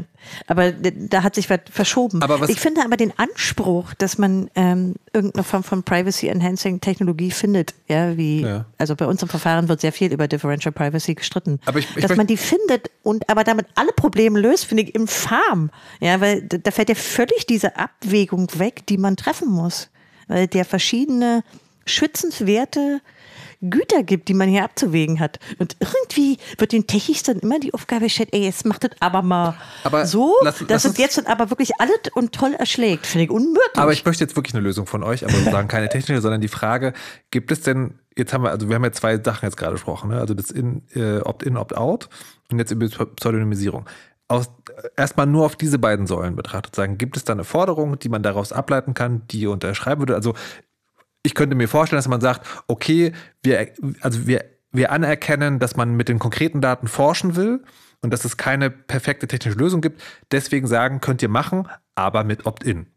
So ist, oder äh, das ist nur ein ausgedachter Impuls, den ich in meinem Kopf habe. Meine Frage an euch ist: Gibt es eine konkrete Forderung, wo ihr sagt, an den EHDS würden wir uns wünschen, dass es auf die Art und Weise funktioniert? ja, das ist jetzt wieder so eine Zuspitzung, die du Na, immer machst. Also, ja, ja, ich weiß. Ja, natürlich. Also, okay, dann müssen wir über IT-Sicherheit eigentlich sprechen und Okay, welche dann- Maßnahmen wir fordern würden. Also, ist- die, also dann- die also- zusätzlich sind zu der Frage dieser Widerspruchsrechte. Denn egal, ob du Opt-in, Opt-out hast oder aber gar kein Opt-in, Opt-out, du hast es IT-sicherheitsmäßig so zu sichern, dass nicht Hinz und Kunz und seine Schwester da irgendwie äh, ein Datenreichtum haben. Denn wir haben ja parallel auch eine IT-Sicherheitskrise. Und die drückt sich auch gerade aus in Fragen von gehackten Gesundheitsdaten. Und zu adressieren ist eigentlich, das hängt zusammen, aber es sind auch teilweise explizit andere Forderungen, die hier zu stellen sind. Also, Ich würde, würde Bianca gerne noch rein. Der Gesichtsausdruck war so wie ähm, interessante Frage, aber ich weiß nicht so genau. Also ich, ich glaube, das ist das Grundproblem, was wir haben. Wir haben immer also diese, diese Universallösungen, die wir immer so haben. Wir haben, wollen technische Universallösungen, wir wollen irgendwie so die zentrale Datensammelstelle, weil die ist einfach und convenient. Und ich glaube, wir haben für vieles, brauchen wir so den, den Möglichkeitenraum, den wir Leuten auch irgendwie bieten. Das ist bei Opt-in, Opt-out das Szenario. Also es gibt Menschen, die möchten, die sagen, ja, macht mit deinen Daten, was ihr wollt. Ich habe den, den Universal äh, Zustimmung von mir. Und es gibt Menschen, die möchten eine sehr, sehr äh, differenziert genau gucken, was sie machen möchten. Aber wir, haben, ja- wir kriegen immer so diese, ja, wir kriegen nur eine Lösung, wir müssen uns auf eine Lösung einigen, die soll für alles funktionieren. Das, das kann ja nicht funktionieren, weil Menschen sind ja auch in der Art und Weise, wie sie mit, mit Gesundheitsdaten ähm, sich, sich ausdrücken und äh, artikulieren wollen, ganz anders. So ist es, glaube ich, auch bei der, bei der technischen äh, Fragestellung. Also es gibt, glaube ich, äh, für bestimmte Szenarien Lösungen für den Einzelfall, aber es gibt keine universelle für vieles. Und das ist, glaube ich, bei vielen Dingen, wo man das Gefühl, also im, im Gesundheitsthema gerade so dieses, man will eine schnelle Lösung für alles machen, aber man muss anerkennen, erkennen, dass es einfach so ein, ein, verschiedene Möglichkeiten für verschiedene Zwecke braucht und dass man manchmal auch sehr, sehr stark die Patientin mit einbeziehen muss und sie fragen muss, wie möchtest du das eigentlich? Folgende Risiken sind dabei, das sind die Chancen. Und wenn du nicht damit irgendwie zurechtkommst und wir das jetzt dir leider in der technischen Tiefe nicht erklären können, hier sind Empfehlungen von neutralen Organisationen zum Beispiel, die sagen, gut, wir haben uns das mal angeguckt, technisches Risiko ist, ist vertretbar, beziehungsweise gar nicht vertretbar. Ähm, das sind also so Mitteldinge auch immer. Also weil die, also die Vorstellung, die immer kommt, ist, äh, wenn ihr es so kompliziert macht mit dieser, mit dieser Mit- Mitbestimmung, dann versteht es ja kein Mensch mehr, also machen wir es einfach für euch. Äh, ich ich habe noch eine Detailfrage und zwar, jetzt, äh, das klingt jetzt so ein bisschen so, als, als ob man also nicht nur Opt-in, Opt-out, sondern auch Opt-in, aber dann mit. Äh, Ich habe noch eine Frage zu dieser Pseudonymisierung. Die, die, wie heißt das, Differ Differential? Differential Privacy. Differ Differential Privacy funktioniert doch nur, wenn da alle mitmachen. Oder, oder geht es auch sozusagen, manche Daten werden, wie hast du es genannt, verrauscht. Verrauscht. manche Daten werden verrauscht und manche nicht. Geht das? Nee, du willst es eigentlich über den Datenbestand machen, Muss- den, den du gerade nutzen willst. Also das, das wäre, das wäre, das wäre kein Weg zu sagen, du kannst ganz einwirken oder du kannst sagen, ja, aber verrauscht. Na, wieso, Also- wenn du Daten rausgibst, etwa an den der nutzungsberechtigt ist, der einen Antrag gestellt hat und die Daten kriegt, der kriegt halt einen fetten Blob Daten, dann kannst du das Verfahren nutzen. Nee, nein, nein, nein. Nee, die Frage war, ob wir sagen, also du, du schmeißt gerade zwei Sachen durcheinander. Also für uns, also. Und ich bringe sie zusammen. Ja, oder du bringst sie. Das könnte eine sehr schlechte Idee sein, okay. weil man sollte seine Parlamentarier nicht unbeaufsichtigt lassen und sie sollte sie auch tunlichst nicht auf solche Ideen bringen. Okay. Ähm, aber es war, es, also ich verstehe. Nee, nee, nee, stopp. Es war erstmal nur eine Frage, ist das, wie ist das technisch? Meine Frage ist eigentlich die, wenn ich einen Datensatz habe, wo, wo, wo verschiedene Menschen daran beteiligt sind, ist es dann technisch sinnhaft zu sagen, ein paar von denen verrauschen und ein paar nicht? Oder? Also, wenn wir von einer, einem Konzept ausgehen, was wir auf Privacy by Design auslegen wollen, dann wollen wir das per Default komplett immer so machen. Da stellen wir auch gar nicht die Frage, ob nein oder ja. Dann widersprichst du dir aber gerade, oder widersprecht ihr euch sozusagen selber. Aber ihr habt ja gerade gesagt, die Leute wollen verschiedene Auswahlmöglichkeiten haben. Da könnte ich mir vorstellen, dazu zählt halt auch, dass ich sage, bitte nehmt meine Daten und nehmt den Datensatz auch so konkret, wie es geht. Okay, warte mal, da müssen wir vielleicht nochmal kurz sagen, was ist der Sinn genau. von Differential Privacy ja. damit? Also ich glaube, man muss sich mal klar machen, was das soll. Mhm. Ja, das ist ja eine von verschiedenen technischen Möglichkeiten, um diese De-Anonymisieren mhm. möglichst wirksam zu erschweren. Mhm. Das ist der, der Ziel, der Ziel mhm. von Differential mhm. Privacy. Also zu sagen, ich habe hier einen fetten Blob an Daten und ich kann nicht irgendeinen anderen Riesendatensatz dagegen laufen lassen, um Leute zu de-anonymisieren. Das ist ja der Zweck der Übung. Und ich glaube, deine Frage zählt auf was anderes, oder? Ja. Nee, meine, meine Frage zielt darauf, in diesem Daten, in diesem Blob könnte es da auch Daten geben, die man de-anonymisieren kann oder und, und auch welche, die man nicht de-anonymisieren also kann? Also die Argumentationskette von, Mark, von Markus ist, für Forscher ist ja sozusagen, je mehr sie wissen über die Personen, mhm. desto besser. Mhm. Und je genauer die Daten sind, mhm. desto besser.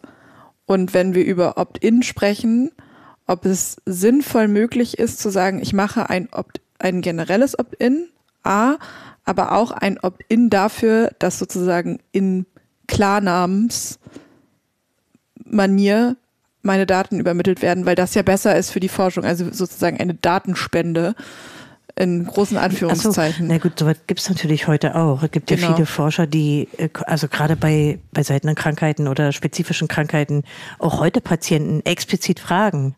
Dann sind das auch nicht pseudonymisierte Daten. Das gibt es ja. Also äh, aber das kann man nicht zusammen, also die Frage ist. Ich, ich, glaube, ich, ich, erkläre meine Frage anscheinend nicht gut genug. Vielleicht bin ich auch schon zu lange hier beim Chaosreiter dabei. Meine Frage ist folgendes. Es gibt, ich mache es mal ganz, ganz konkret zu machen. Es gibt 50 Leute. Ja? 50 Leute haben ihre Datensätze. Diese Datensätze werden pseudonymisiert. So, und jetzt von dem, was ich von Bianca verstanden habe, ist folgendes. Wenn ich diese Datensätze verrausche, dann wird es schwieriger, aus diesen 50 Leuten auf die, auf die konkreten 50 Einzelpersonen zurückzukommen. Weil, das sollte unmöglich sein sogar. Okay, so.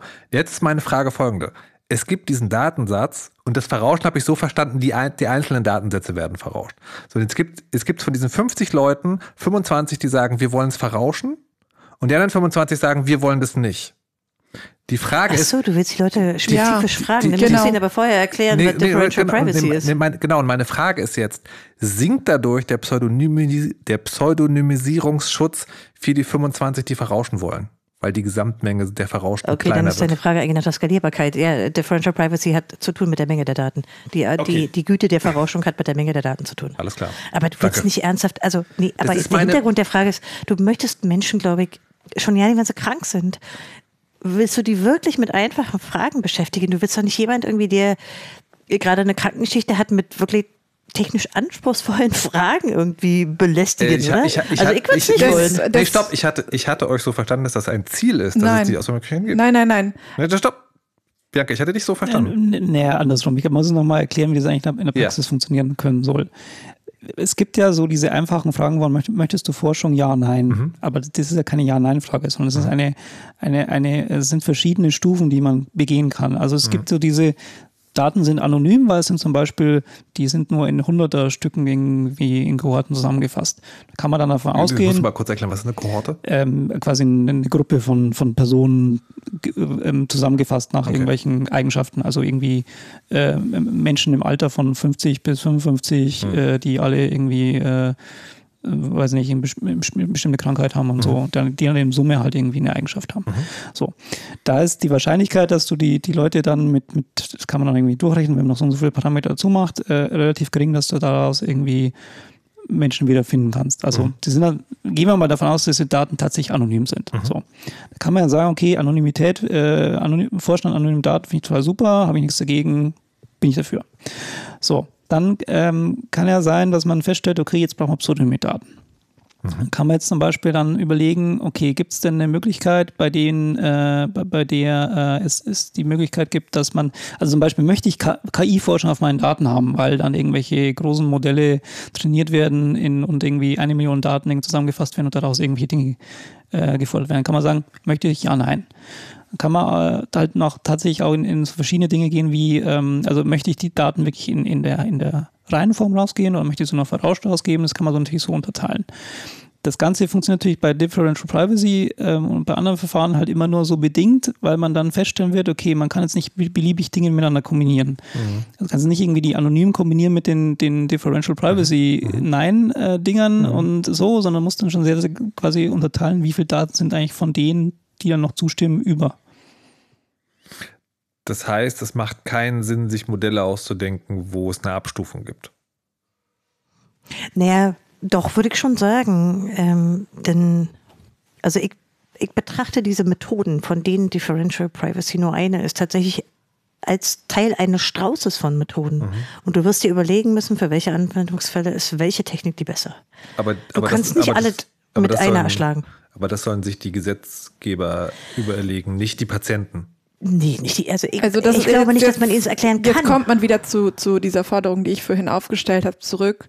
Wenn wir Digitalisierung machen und wir die, Vor- also die Convenience haben wollen, müssen wir sie trotzdem so machen, dass alle informationelle Selbstbestimmung ausüben kann. Und wenn ich jetzt anfange, Patientinnen die unterschiedlichen Prinzipien von Pseudonymisierung und die unterschiedlichen Abstufungen und die unterschiedlichen Vor- und Nachteile davon zu erklären, dann wird's schwierig. Äh, Ich hätte das wirklich auch für praktisch Quatsch. Aber das heißt, das heißt, das Ziel ist sozusagen schon, man muss pro, keine Ahnung, pro Fall oder pro Kategorie sozusagen, muss im Gesetzgebungsverfahren herausgearbeitet werden, was da die gute Lösung ist. Und für die Patientinnen geht es letztlich nur ums Opt-in.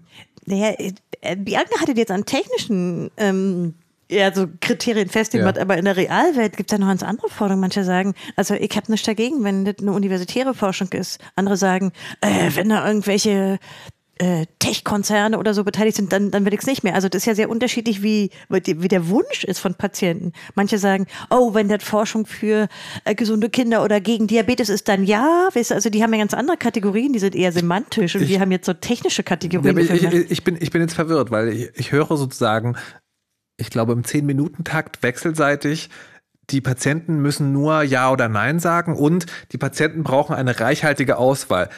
What is it? Es- Also, also erstmal, also erstmal muss man vielleicht zu diesem EU-Gesetz nochmal, also Ja. zu dem EU-Gesetz, zu diesem EU-Gesetz wird es auch eine, also sozusagen ein technisches Implementierungswerk geben. Das heißt, in dem EU-Gesetz wird drinstehen, also jetzt als ganz plattes Beispiel, als Patientin habe ich das Recht, zuzustimmen oder darüber zu entscheiden, ob meine Daten für den europäischen Datenraum, nennen wir ihn jetzt einfach mal, verwendet werden. das Punkt. wäre ein einfaches Opt.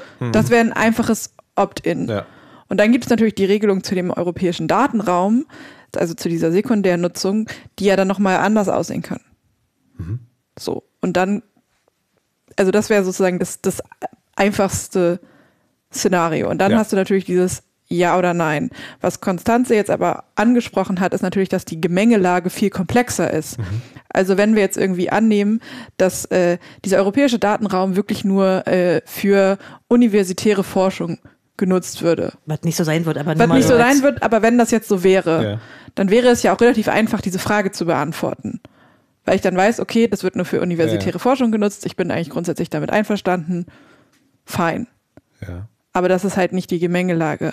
Ja. Und das wird, Okay. und das wird halt auch ganz schwierig sein. Das wird, glaube ich, in der Sekundärnutzung, da wird Bianca mir sicherlich zustimmen, eine sehr interessante Frage sein, wer wie unter welchen Bedingungen Zugriff auf die Daten bekommt. Aber das ist Ja. eine Frage, die nochmal separiert ist. Ne, die haben wir genau ja nicht besprochen. Genau. Ich halte nur mal kurz fest, du hast die Sache hier verkompliziert, ja, nicht wir. Also schon mal ich- nur mal, um das klar ich, zu machen. Ich, ich stelle hier nur sozusagen im Auftrag der Hörerinnen, die ja sozusagen später vielleicht entscheiden sollen können oder nicht, äh, worüber sie entscheiden sollen können Ja, oder nicht. Und das ist ja auch hier wieder die Frage. Der Sekundärmarkt sagt ja, okay, der, also die Verwendung der Daten ist halt abhängig davon, wer dann, dann Zugriff hat. Und das ist ja meine Frage wieder.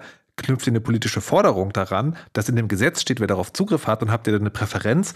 Oder ist das was, wo ihr sagt, nee, da müssen die Leute auch sagen können, wem sie ihre Daten zur Verfügung stellen wollen? Na, dann sollten wir es mal konkret machen. Wir machen es mal in der deutschen Situation, wo mhm. es ja anders als im europäischen Raum schon feststeht. Mhm. Also in Deutschland ist es so, ja. dass es Nutzungsberechtigte geben kann, die einen Antrag stellen müssen, mhm. an die Daten zu kommen. Und dann legen die auch gewisse plausible Daten dar. Und da kann man natürlich auch sofort politische Forderungen reinknüpfen, nämlich wie das Entscheidungsgremium, was über diese mhm. Ja-Nein-Nutzungsberechtigten Ja oder Nein sagt, nicht wahr? Mhm. Äh, wie das besetzt ist etwa. Also wer mhm. soll da konkret drin sitzen? Wie viele Unabhängige müssen davon sein? Wie viele dürfen zum industriell-pharmazeutischen Komplex gehören? Welche sollten vielleicht, weiß ich nicht, Ethiker sein oder sonst irgendwie? Äh, das sind ja viele ethische Fragen. Also, ne? also da, da, ist die Lösung, das sollen nicht die einzelnen Personen machen, die davon betroffen sind im Zweifelsfall, sondern da soll es ein Kontrollgremium geben, nee, was das unabhängig ja schon, ist. aber wie okay, besetzt wir dann zum ja, Beispiel genau. eine politische Forderung? Also zu sagen, wie, wie soll es ja. besetzt sein? Und wer, da, wer ist da kategorisch raus? Aber das muss das auch okay für euch. Also Sekundärmarkt wird über ein Kontrollgremium entschieden. Wo naja, du musst es ja irgendwie praktisch machen. Du hast irgendwie den Datenblock und irgendeiner schon. muss an die ja, Daten schon. rankommen. Dafür musst du ein, einmal den Zugriff geben, aber du musst natürlich auch entscheiden, was, mhm. also fällt das unter die Regelung, die in meinem Gesetz steht, dieser mhm. Antrag zum Beispiel. Mhm. Und ist das eine Institution, die in der Liste der Institutionen, die nutzungsberechtigt sind, dabei ist? Ja. Aber allein diese dieses Ding sozusagen, äh, es gibt die Daten für, den, für die Sekundärnutzung und da gibt es ein Kontrollgremium. Das als Konzept ist schon okay für euch.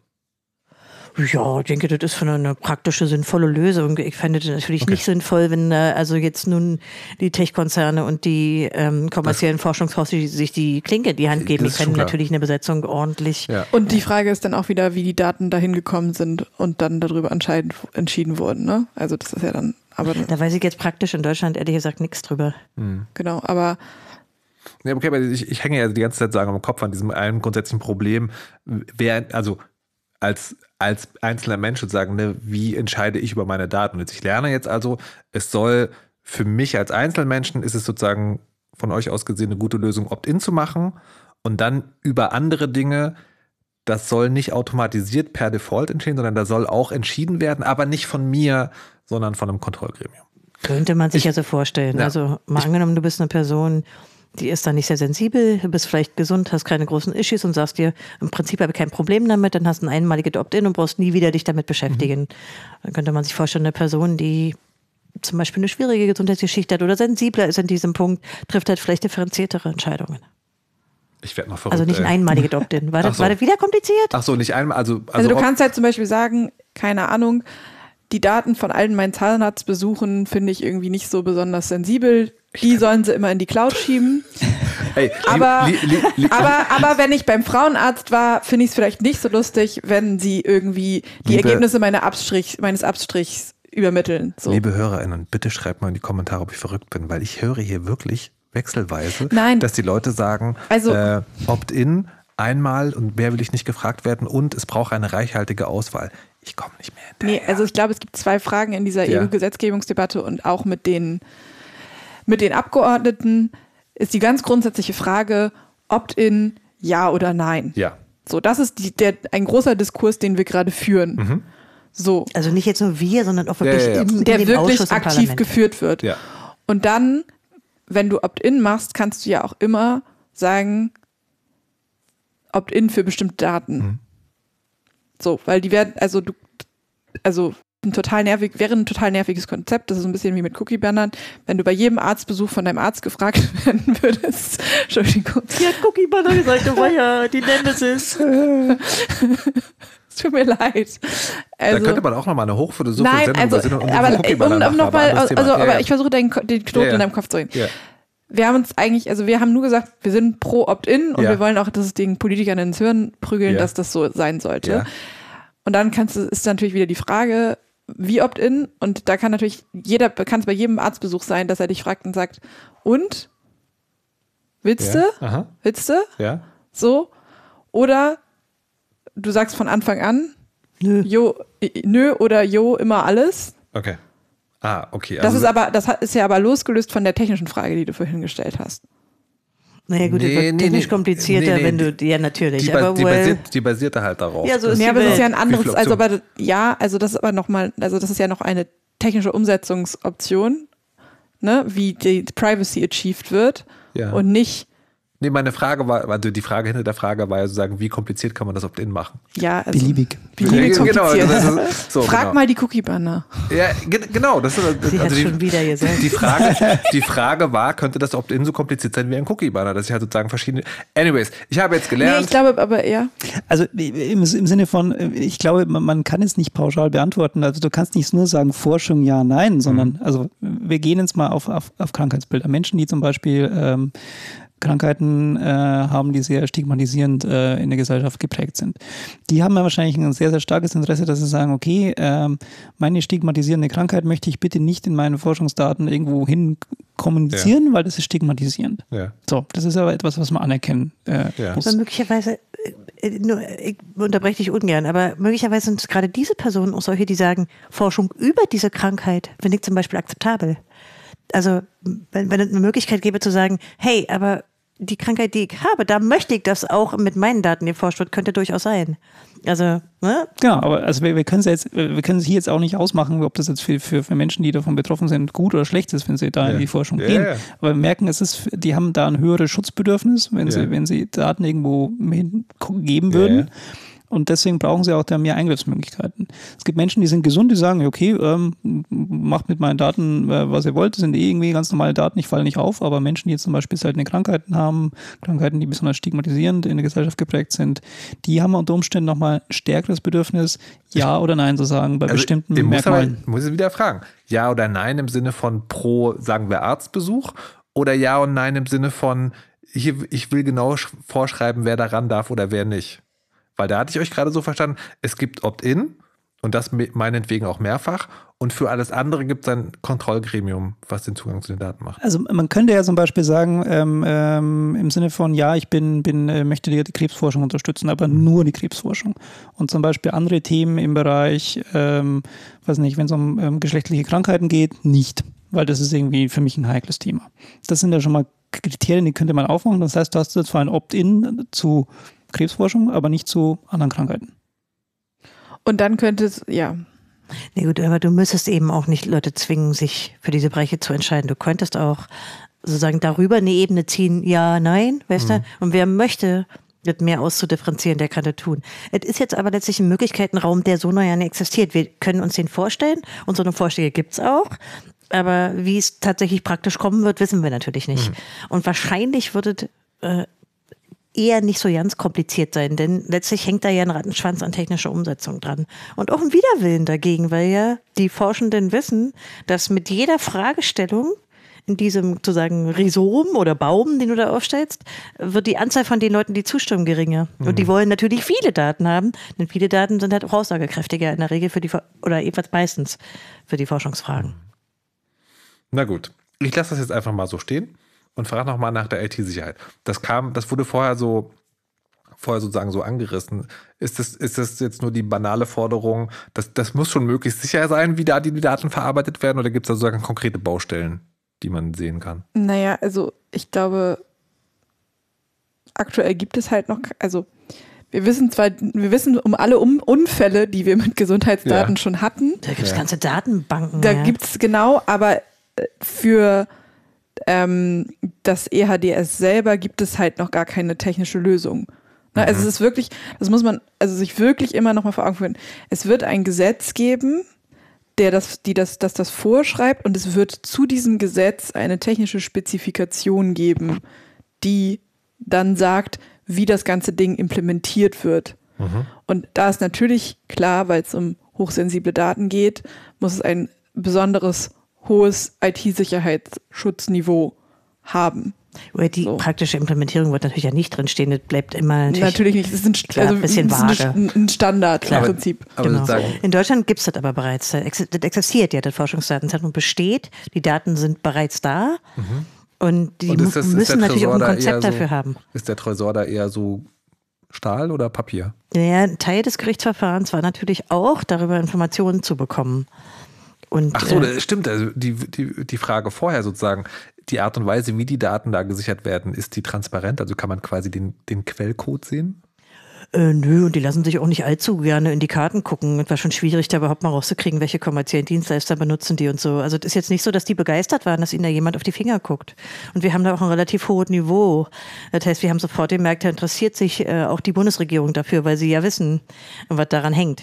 Und da interessiert sich natürlich auch einige aus der Europapolitik dafür, weil eben parallel. Weil, die- interessiert sich an dem Gerichtsverfahren oder interessiert ja, sich an der Art ja, und Weise? also ich hätte auch nicht gedacht, dass es ähm, so viele Stellungnahmen geben wird und so viele Wer- Sachverständige, die dazu hingezogen werden und Stellen, die dazu was sagen. Aber Wir wer hätten weiß nicht denn was? gedacht, dass es auf der Ebene des Sozialgerichts so dick kommt. Aber wer weiß denn was über die IT-Sicherheit? Äh, Weiß, wissen das nur die Firmen oder weiß die Bundesregierung auch, was da passiert? Oder, oder ist die Bundesregierung so, ja, ja, die machen das schon? Nein, nein, die Bundesregierung ist natürlich beteiligt und äh, also wenn man sich das anguckt, dann äh, sind ja auch staatliche Stellen involviert. Ja. also, also zum einen das Robert-Koch-Institut, was als Vertrauensstelle wirkt und also da ist noch ein Bundesinstitut dabei, das sind ja sozusagen staatliche Behörden. Also die Forschungsdatenzentrum ist eine staatliche Institution. Klar. Das beantwortet meine Frage nicht so richtig. Okay, was war dann die Frage? Habe ich wieder was nicht verstanden? Die, Ob es- die, die Frage war, also, also da, da liegen irgendwo Daten. Ja, und diese, Ja, Da- diese Daten. viele. Genau, da liegen irgendwo viele Daten und die liegen in einer Infrastruktur und die liegen in irgendeiner Art von Software. Wer von den ganzen Beteiligten, die du gerade genannt hast, weiß konkret, wie diese Infrastruktur aussieht und wie die Software aussieht? Wir haben jetzt ein paar Einblicke in diesem Gerichtsverfahren. Das wussten wir vorher nicht. Aber natürlich mussten sich, also insbesondere das Forschungsdatenzentrum selbst, aber auch sozusagen das zuständige Ministerium auch äußern darin. Aber letztlich mh, geht es, glaube ich, nicht unbedingt um so eine Form von praktischen IT-Sicherheitstest. Nee? Nee, weil da, du willst natürlich nur, dass bestimmte Standards erfüllen und du willst nicht unbedingt in die konkrete Implementierung gucken. Aber es war schon interessant zu wissen, welche Dienstleister und so. Ja. Äh, und offenbar ist die, also hat der Vertreter des Forschungsdatenzentrums, der da ausgesagt hat, dann auch klar gemacht, ähm, die unglaublich krasse Verzögerung, die jetzt stattgefunden hat, weswegen das Verfahren auch rot hat damit zu tun, dass ein Dienstleister offenbar nicht die Leistung gebracht hat, die sie erwartet haben, qualitativ. Also die haben auch Probleme bei der technischen Umsetzung, aber die weißt du natürlich nicht im Detail. Und es gibt doch keine Vorschrift, dass sie darüber transparent sein müssten. Aber müsste das die haben auch so ein bisschen Ansatz Security by Obscurity. Ich Also wollte ich gerade sagen, ist das nicht, äh, also normalerweise ist ja sozusagen hier im Chaosradio eine der Grundforderungen eben, das muss alles irgendwie einsehbar sein. Nee, natürlich, also ich habe da eine gewisse Transparenzanforderung, die ist aber auch, finde ich, eher gesetzlich festzuschreiben, Ja. Zu sagen, was die da offenlegen müssen. Ja klar, also das fände ich jetzt für den europäischen Bereich natürlich genauso wichtig. Aber die haben vor allen Dingen jetzt bei äh, Probleme bei der Abgabe der Daten. Also es gibt noch keine Form, wie sie da irgendwie einen Zugriff schaffen können. Da sind sie also doch technisch dabei. Das stimmt, ja. Ja, vielleicht, also verschicken sie dann, vielleicht verschicken sie dann Faxe, auf denen der Code ausgedruckt Nee, ist also und hat praktisch muss man sich das ungefähr so vorstellen, dass äh, diejenigen, die dann eine Nutzungsberechtigung erhalten, also zum Beispiel ein Forschungsinstitut oder äh, ein Unternehmen in der Gesundheitsberichterstattung oder sowas, äh, die kriegen dann quasi ein Interface auf bestimmte Arten von Daten. Also die kriegen sozusagen Zugriff remote. Und das So, so halt- läuft das praktisch. Da, da freuen sich wahrscheinlich die, äh, die Menschen von Zerforschung dann nochmal zu gucken, wie das. Ja, Also gut, äh, also Ich, ich, äh, ich, ich nehme ein gewisse Laissez-faire war in der Frage sozusagen, das ist doch schon aber eine grundlegende Sache auch, dass das irgendwie gut Ich finde das funktioniert. absolut grundlegend, Ja. das ist auch Kern des Verfahrens, aber ähm, man muss immer noch sagen, das ist ein Gerichtsverfahren. Das heißt, Ja. letztlich werden da rechtliche Fragen entschieden. Ja, ja. Und die Frage, die hier vom Berliner, in meinem Fall vom Berliner Sozialgericht entschieden wird, wird genau die sein, ob sie es vorlegen zum EuGH oder nicht. Und selbstverständlich streben wir an, das, äh, auf dieser Ebene zu debattieren, weil das dann Auswirkungen hat, auch auf dem europäischen Gesundheitsdatenraum. Denn ich glaube, diese Vorstellung, dass man hintenrum quasi ohne dass die Leute damit zu tun haben, die die Datengeber sind, diese Daten sammeln kann und äh, für Forschungszwecke freigeben kann, halte ich für falsch. Ich glaube, dass dieses Widerspruchsrecht in irgendeiner Form darin festgeschrieben werden muss und die Dreistigkeit, mit der sich der deutsche Gesetzgeber da irgendwie auch an den ziemlich deutlichen europarechtlichen Regelungen vorbeimogelt, finde ich schon dreist. Also weiß ich natürlich nicht, wie das ausgeht vor Gericht und hoher See und so, ihr wisst ja, aber ich gehe davon aus, dass ein Teil davon so rechtlich nicht haltbar ist. Okay, ich, ich möchte das als äh, gute letzte Worte stehen lassen. Nee, eine Was? Sache muss ich noch mal sagen, Was? weil ich in diesem Gerichtsverfahren gelernt habe. Ja. Ich weiß nicht, ob euch das aufgefallen ist, aber die privaten Krankenkassen sind immer raus. Und die ganze Argumentation von diesen Forschenden, die immer sagen, ey, wir müssen alles haben. Und wenn da auch nur 0,2 Prozent verrauscht ist, können wir nicht mehr forschen. Die fällt weg, wenn es an die Privatpatienten geht. Die sind da raus. An denen brauchen wir nicht forschen. Damit karikiert, mich immer, karikiert sich für mich immer dieser ganze äh, Tohu Wabohu, den die machen, um wir brauchen jedes Datum, sonst können wir nicht forschen. Das aber regt ist- mich immer so auf. Aber sagen die Forscher das, weil sie wissen, dass sie da eh nicht rankommen? Oder? Fragst, fragst du mich jetzt ernsthaft, was der politische Grund ist, warum die privaten Krankenkassen daran nicht beteiligt sind? Nee. Gut. Warum, nee, ich frage, ich frage dich nach deiner Interpretation, warum die Forschenden das nicht fordern. Ich, vielleicht fordern sie das in diesem Gerichtsverfahren. Vielleicht gehen sie auch einfach weil, den, weil alle den Weg des ja oder sie gehen oder Ah, sie gehen den hm, Weg des geringsten Widerstandes. Ja, also ich meine, wir haben, wir haben ein äh, gesundheitliche Zweiklasensystem, darüber brauchen wir hier mal nicht reden. naja, oder? aber, aber ich, also, wenn ich mich jetzt versuche hereinzusetzen in die Rolle des Forschenden, ja, und der also fordert, also keine verrauschten Daten, alles Ding, dann wäre natürlich eine meiner Kernforderungen, dass die privaten Kassen auch gezwungen, also schon alleine, alleine nur zu, für meine eigene Glaubwürdigkeit, aber das scheint nicht. Das und auch, weil dir klar sein muss, dass die, das Sample an Leuten, die, also die Menschen, die in der privaten Krankenkasse sind, auch andere Daten sind. Hm. Die sind im Schnitt gesünder und älter. Also du, du kannst auch ganz klar sehen, dass es dadurch eine medizinische Verzerrung geht, dass du diese Millionen Datensätze nicht hast. Hm. Du kannst die ganze Argumentation, die die da immer bringen in den langen Stellungnahmen, total ad absurdum führen, wenn du sagst, äh, private Krankenkassendaten. Okay. Aber ihr wisst, äh, wir wollen jetzt auch nicht über das Gesundheitssystem im Ganzen raten, oder? Das ist oder eine andere wir? Sendung für eine andere Zeit, aber ähm, anzünden scheint hier mal irgendwann angebracht. Äh, Bianca, letzte Worte? Oh, letzte Worte, keine Ahnung. Ähm, es gibt noch viel zu tun, sagen wir mal so.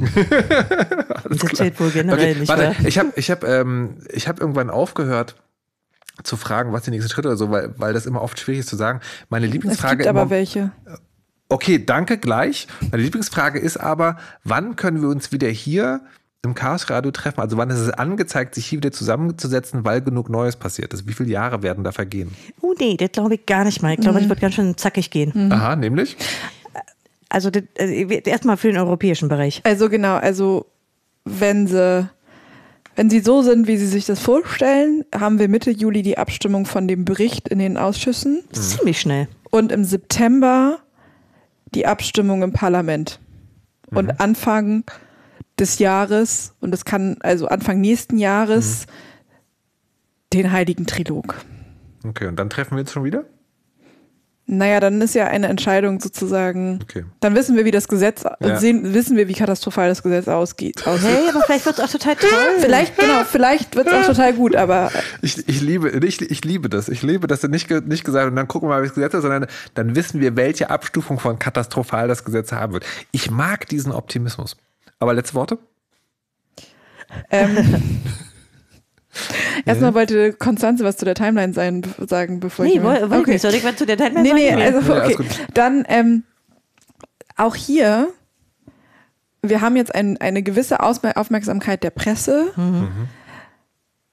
Was ist in 2024? ist meine Lieblingsfrage. Jetzt generell? Du meinst EU-Wahlen? EU-Wahlen. Oh. Es ist immer ein super Thema, um mit seinen Abgeordneten ins Gespräch zu kommen Ah. und auch mal vorsichtig anzumerken, dass man ein bisschen wenig damit einverstanden ist, wie das Also, gerade mit den Gesundheitsdaten. aber durch. Also, also warte, stopp, um, um, jede, um jede Subtilität zu vermeiden an dieser Stelle. Du sagst den HörerInnen gerade, wenn EU-Wahlkampf ist, dann geht doch mal zu euren. Nein, nein, nein. nein, sagst Nein, du nicht. also nicht. ja, Okay. auch, aber Aha. das wäre nur sinnvoll, wenn sich die, die, das, die Mache des Gesetzes so weit an den EU-Wahlkampf ranklatschen würde, dass das ein Hebel ist. Was ist Aber ganz generell kann man ja auch mit seinen Abgeordneten sprechen, wenn kein Wahlkampf ist und sagen, Ach so. so, ähm, ich entscheide, ne, also die Wahl ist nah genug dran. Hm.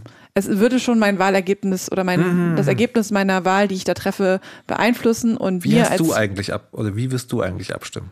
ja, oder mir ist es voll wichtig, dass ich selber über meine Gesundheitsdaten Ja, bestimmen ja, kann. ja. So. Aber trotzdem sozusagen als EU-Auskennerin, glaubst du, die geben sich jetzt Mühe mit dem Gesetz, um es noch möglichst vor der Wahl fertig zu machen? Oder glaubst du, es wird eher sozusagen, ah, das ist nicht mehr unser Bier, lass mal nach der Wahl machen? Das ist eine sehr gute Frage. Dankeschön. Es ist halt, es gibt tatsächlich eine Tendenz der Kommission dazu, kontroverse Gesetzgebung nahe an EU-Wahlen ranzulegen, weil sie sie dann in der Regel leichter durchbekommen. Weil ja alle wissen, dass da eine gewisse Deadline Ja. ist. Genau. Okay. Und nämlich, und dieses Paniknarrativ von ohne diese Daten sterben Menschen ist natürlich sehr gut geeignet, um damit irgendwie zu polarisieren und Wähler in Panik zu versetzen. Und diese Mo Moralpanik, die da entsteht, nutzt die Kommission häufig halt, um bestimmte Gesetze reinzupipen. Also das ist gar nicht so Okay. unnormal, dass sie das tun. Also, liebe Patientinnen, aufgemerkt auf den Jahresanfang. Ähm, ich sehe hier im Vorbereitungsdokument, ja, ja, liebe Chaos-Radio-Hörerinnen, es gibt Vorbereitungsdokumente. Ey, Da das wird wohl jeder Hörer jetzt mittlerweile wissen, ne? Ja, das ist nicht Oh, so, bitte. das ist nicht so selbstverständlich. Ähm, aber hier steht noch äh, eine Terminankündigung. Yep. Ja, eine Terminerkündigung. Genau, krieg, ihr habt keine Terminmusik, ne? Nee. Ähm, genau, also ganz anderes Thema, aber äh, trotzdem ein wichtiges Thema zum Thema äh, ruft äh, eure Abgeordneten an. Wo ich sie gerade schon mal am Telefon habe. genau, ähm, aber es ist tatsächlich so, dass im Juni, am 14. Juni, die Innenministerkonferenz in Deutschland startet. Und es ist auch nach wie vor so, dass es keine vollständig fertige Position der deutschen Bundesregierung zur Chatkontrolle gibt. Hören Sie dazu die Chaos-Radio-Sendung, die drei Folgen alt ist? Ja.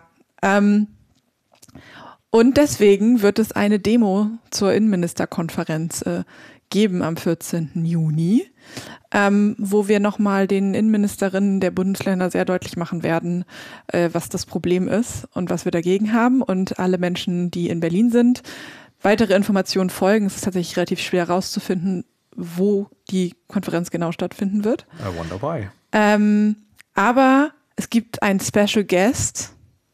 Bei der Innenministerkonferenz oder auf der Demo? Bei der, äh, bei, auf der Demo auch vielleicht, aber bei der Innenministerkonferenz wird die Person, die dieses Gesetz verzapft hat, nämlich Ilva Johansen, auch da sein, weil der nämlich langsam alle ihre Fälle wegschwimmen und sie ein bisschen Angst hat, dass das mit der Chatkontrolle doch nicht so klappen wird. Deswegen ist es umso wichtiger, deutlich zu machen, dass die Gesellschaft ordentlich was gegen dieses Gesetz hat. Und we wem folgt man wo, um genau rauszufinden, wann diese Demo ist? Wir packen dann, wir haben doch Shownotes und packen da Links hin. Okay, sehr gut. So machen wir das. Dann äh, vielen lieben Dank, dass ihr hier wart und das erklärt. Ich wollte gerade sagen, ich kann nicht mich für einen optimistischen Ausblick bedanken. Ich glaube nicht, aber es wäre ja auch komisch gewesen. Ich hätte noch irgendwie so Timelines. Ja. Angenommen, es- dieses Thema wird, wird verabschiedet, dann gibt es genau zwei Jahre, es zu implementieren. Nochmal, nochmal, was? Wo, wo Das ist ja schon Insiderwitz eigentlich. Oh okay, also Leute, jetzt müsst ihr ja, also, der, so kann ich euch nicht weg. Erstens, welche, meinst du jetzt Chatkontrolle oder Gesundheitsdaten? Äh, Gesundheitsdatenraum. Wieso zwei Jahre? Weil das halt typische EU-Vorgehensweise ist. Das ist wirklich, Ich das ich- ist wirklich ich verstehe den Gag- ich unglaublich Gag nicht. ambitioniert. In dem Gesetz steht drin, das soll innerhalb von zwei Jahren. Das Gesetz tritt, tritt in Kraft und die Umsetzung muss, muss dann in zwei Jahren in Kraft gehen. Aber was der Unterschied Und da lacht, da lacht ihr drüber, weil das ist total illusorisch, oder? Das ist wirklich sehr, sehr ambitioniert. Das ist unglaublich. Also das wäre echt ein Rekord. Also ich meine, umsetzen es in, ist dann so fertig.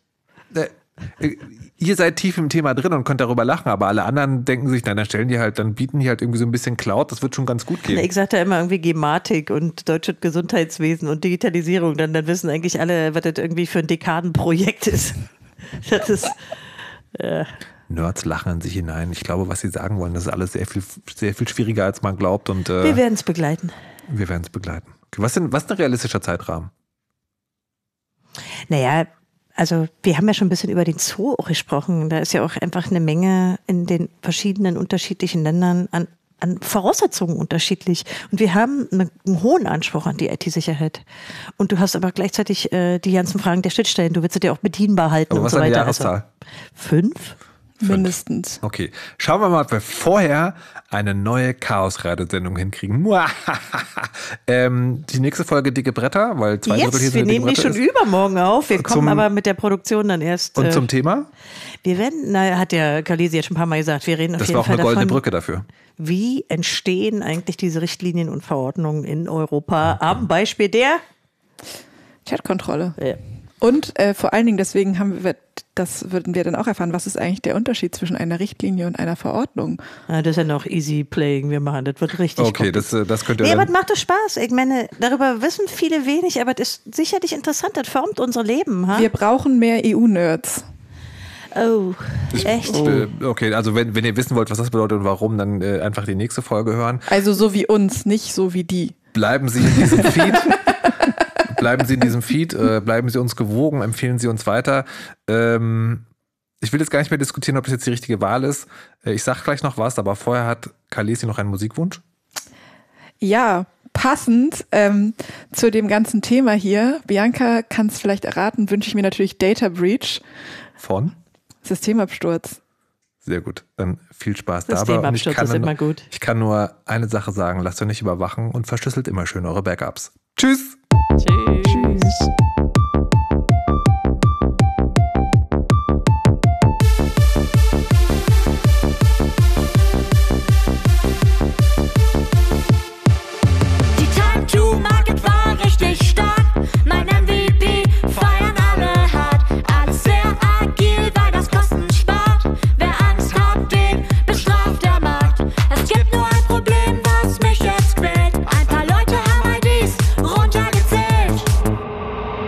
6 ist das ein Data Breach?